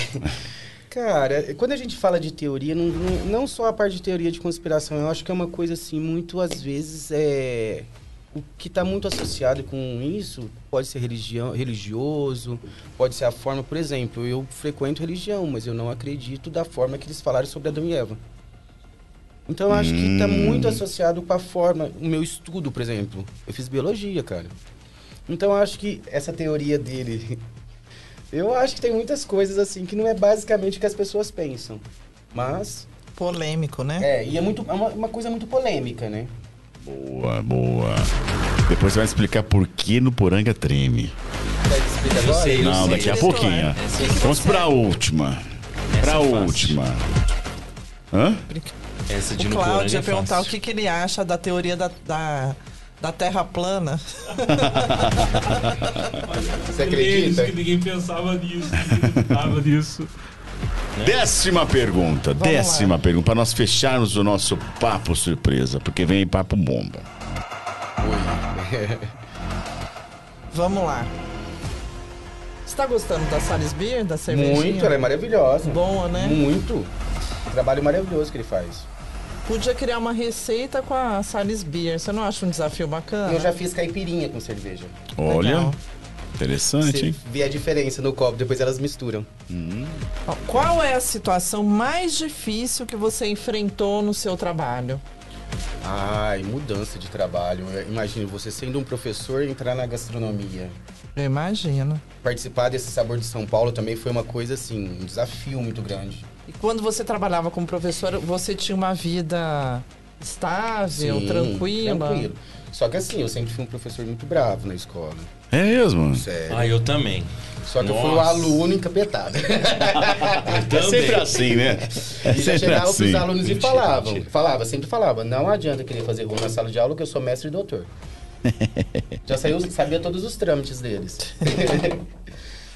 Bom, tá então, respondeu o nosso papo surpresa. Muito bom, muito bom. Por que que no Poranga treme?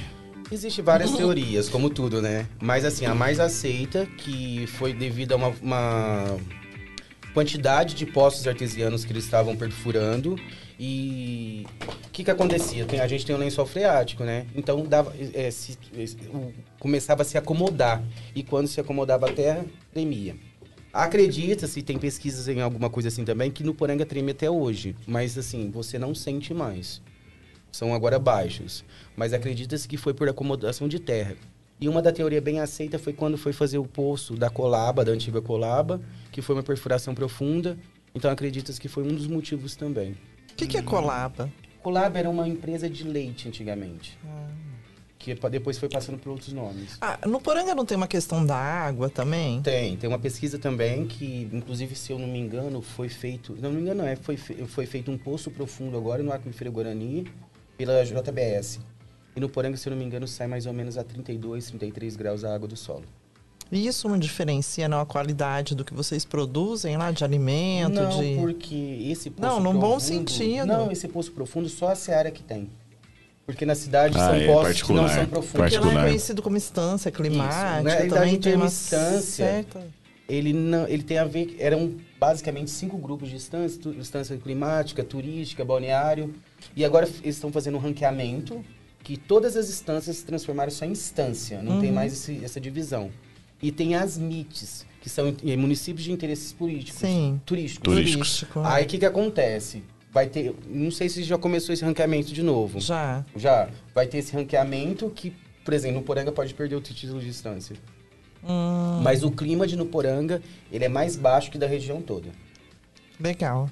Europeu. Muito bom, muito bom, muito que já bom. ajuda na gastronomia, né, Com Jorge? certeza, no inverno as pessoas comem A gente mais. precisa ir lá comer precisa esse... urgente.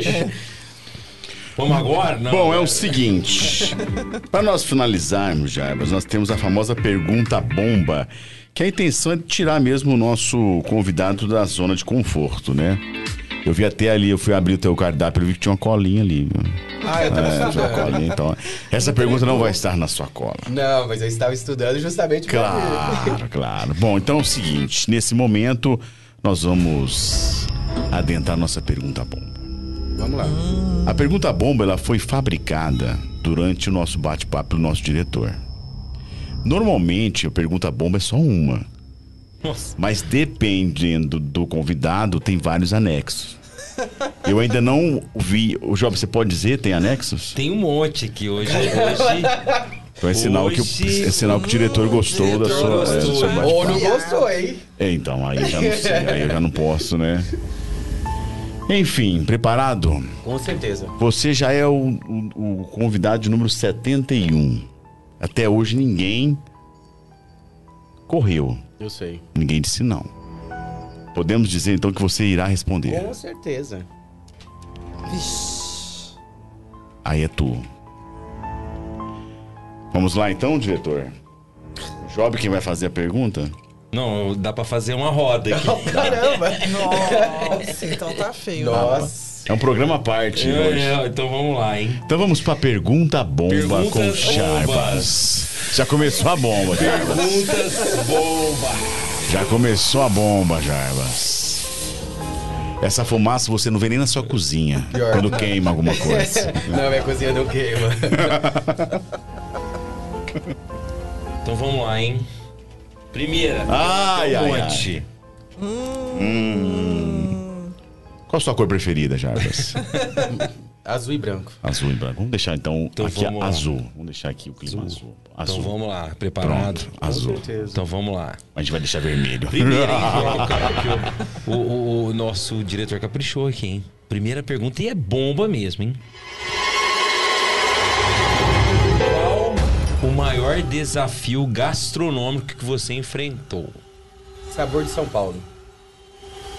Um desafio mesmo. Foi. Superou seus limites. Com certeza. Meus limites, minhas expectativas, com certeza.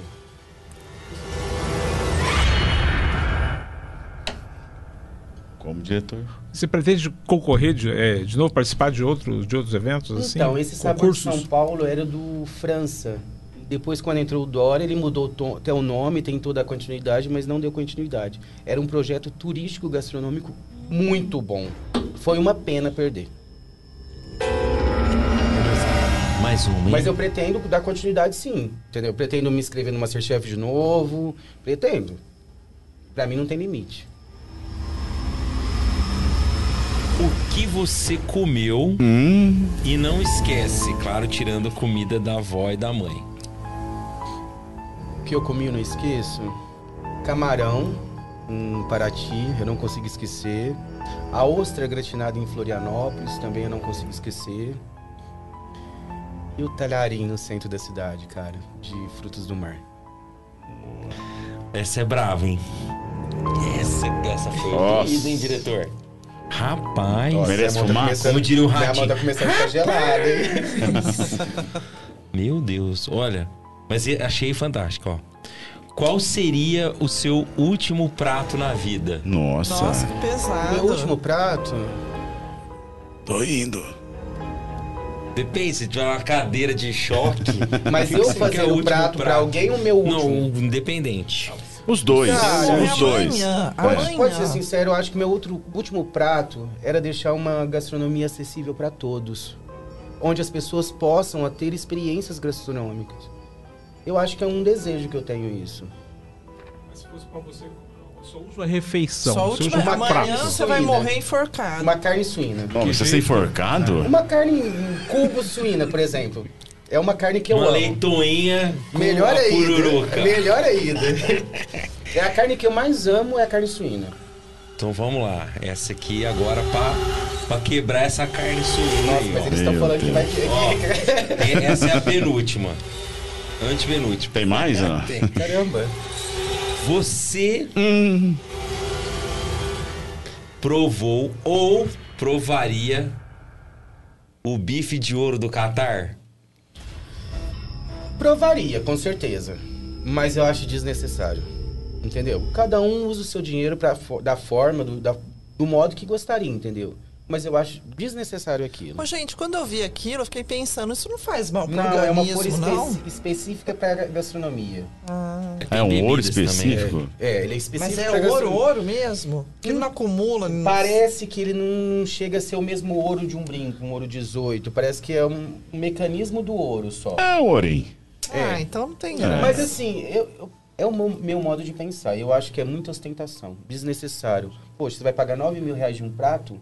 Com tanta gente passando fome. O que, que é ostentar? O que, que é ostentação na comida pra você, tirando Mostrar- isso? Ó, vou te dar um exemplo. 9 mil reais um prato. Quanto que ele gasta pra fazer um prato daquele? Não estou tirando o mérito dele, em momento algum.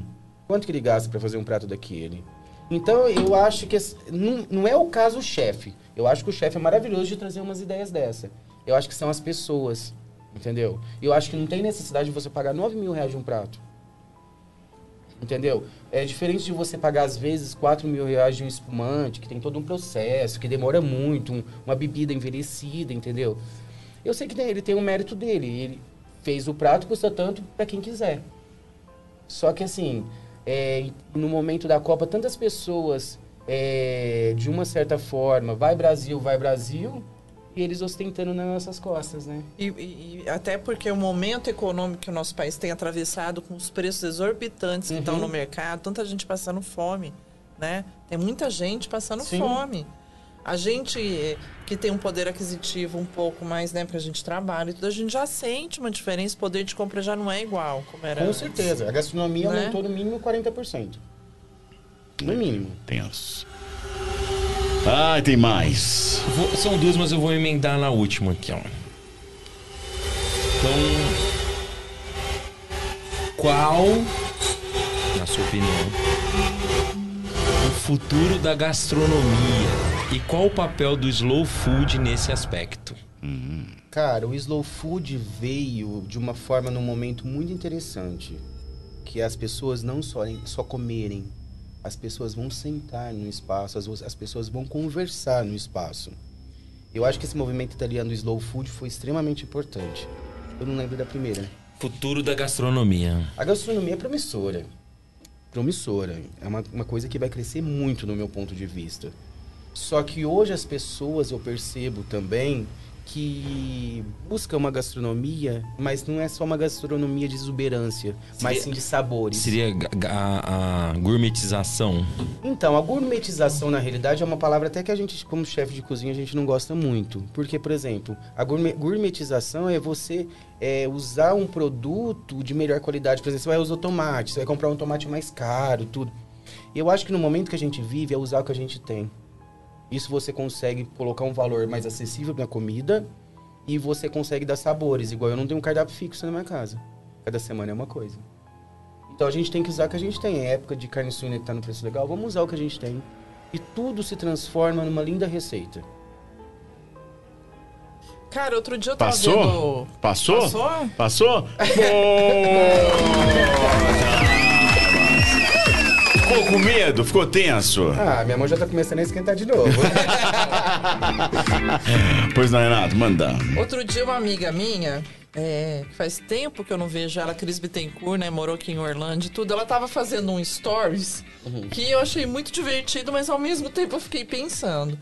Ela tava questionando que eu nem sabia que isso existia, porque eu compro tão rápido as coisas no mercado, por de tempo e tudo. Pipoca gourmet. Não, ovos de galinha. Aí tem ovo da galinha solta, da galinha que vive. Ah, mentira. É, mentira. Tem é vários mentira. fatores. A galinha que vive solta, ah, não. a galinha tem, que vive tem. na gaiola, a galinha que come é, produto orgânico e a galinha que é inf... E a galinha Aí ela, pitadinha. Ela classificou a galinha que é feliz e infeliz, porque uma tá solta, tudo aí a outra tá na gaiola, mas a outra tá, na, tá solta, mas não come comida, não tá livre. É, um, é uma classificação, é. isso existe. Na realidade, quando a gente fala da indústria de alimento, ela ainda frangos... questiona como é que você vai, como que você vai é, checar que a galinha realmente está é. solta, né?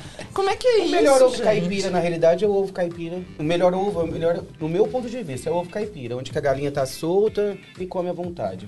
Mas quando a gente fala de indústria alimentícia, essa, tem uma, eles falam muito de bem-estar animal. Vou te falar agora como biólogo. E eu não acredito em 100% de bem-estar animal na indústria. Eu, Jarbas, entendeu?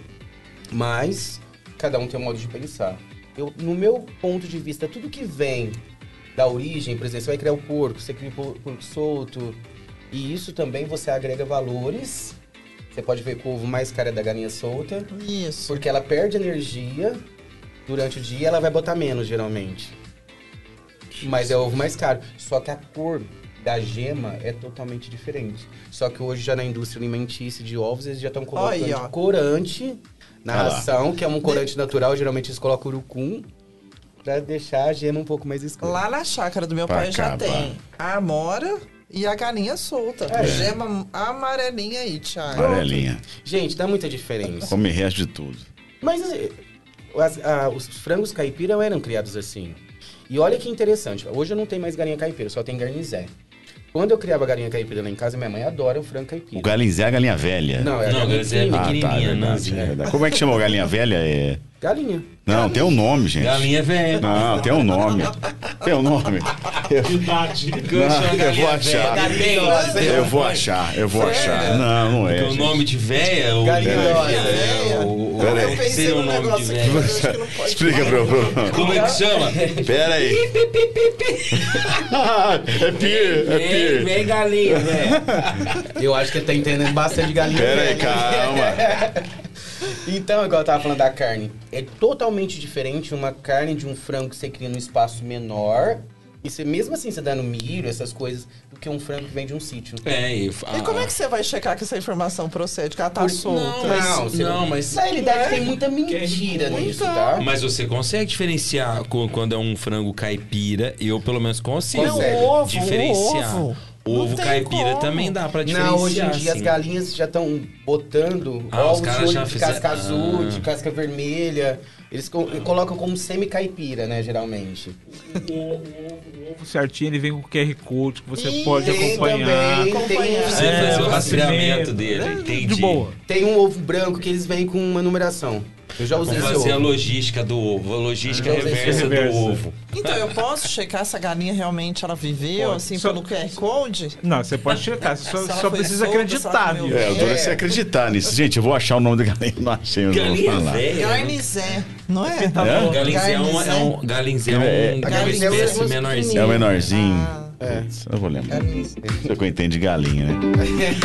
Pra você que tá em casa, Papo de Hoje Podcast, muito obrigado. Olha, Jarbas, pra nós aqui, eu tenho certeza que pros nossos colegas de, de bancada foi muito bacana.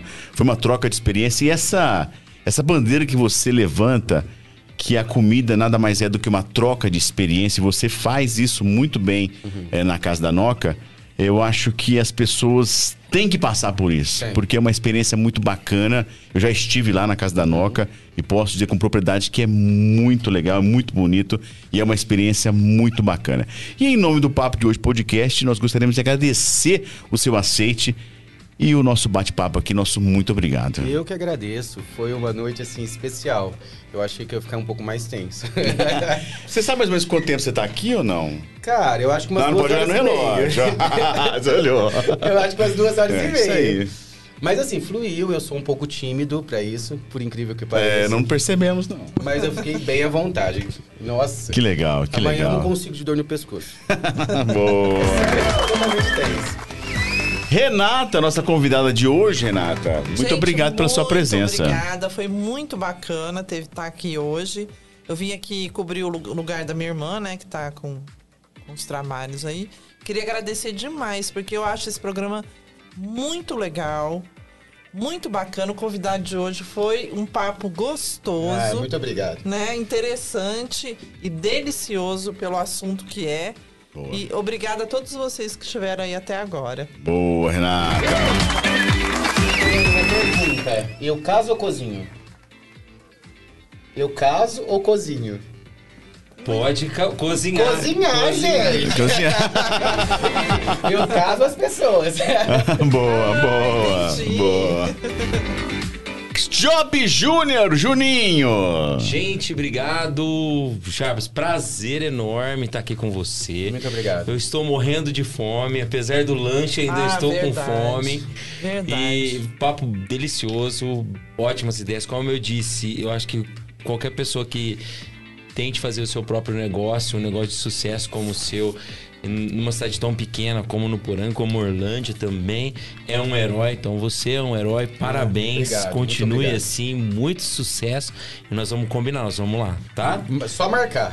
Obrigado, obrigado pela visita. E manda o Boa. desafio. Olha, Eu vou fazer comida pra light ou pra gordinho? Não, não, pra gordinho. Esse negócio de comida pra light aí não serve pra nada, não. Boa, jovem. Nosso diretor Cláudio. Poxa, muito obrigado, Jarbas. Foi ótimo o papo, delicioso mesmo. Agora a gente vai marcar pra gente ir em comitiva pra lá. Com certeza. E Renato, obrigado por participar. Sempre um prazer te encontrar. Boa, Cláudio. Bom, o papo de hoje vai ficando por aqui. A todos uma boa tarde, boa noite, bom dia. Lembrando que o nosso episódio vai estar disponível no nosso Spotify a partir de amanhã, tá? No período da tarde. E também nós temos o Papo de Hoje Podcast Cortes, onde que o melhor dessa conversa vai para esse canal Papo de Hoje Podcast Cortes, tá certo? Para você que não se inscreveu, se inscreva. Para você que não deu seu like, dê o seu like, é muito importante. Agradecer a Intel, a Salisbury a Sir Beef. Lembrando que o nosso convidado leva para casa alguns quitutes para ele, tá certo? A todos uma boa tarde, uma boa noite, um bom dia e até o próximo programa segunda-feira às 19 horas. Valeu, tchau, tchau.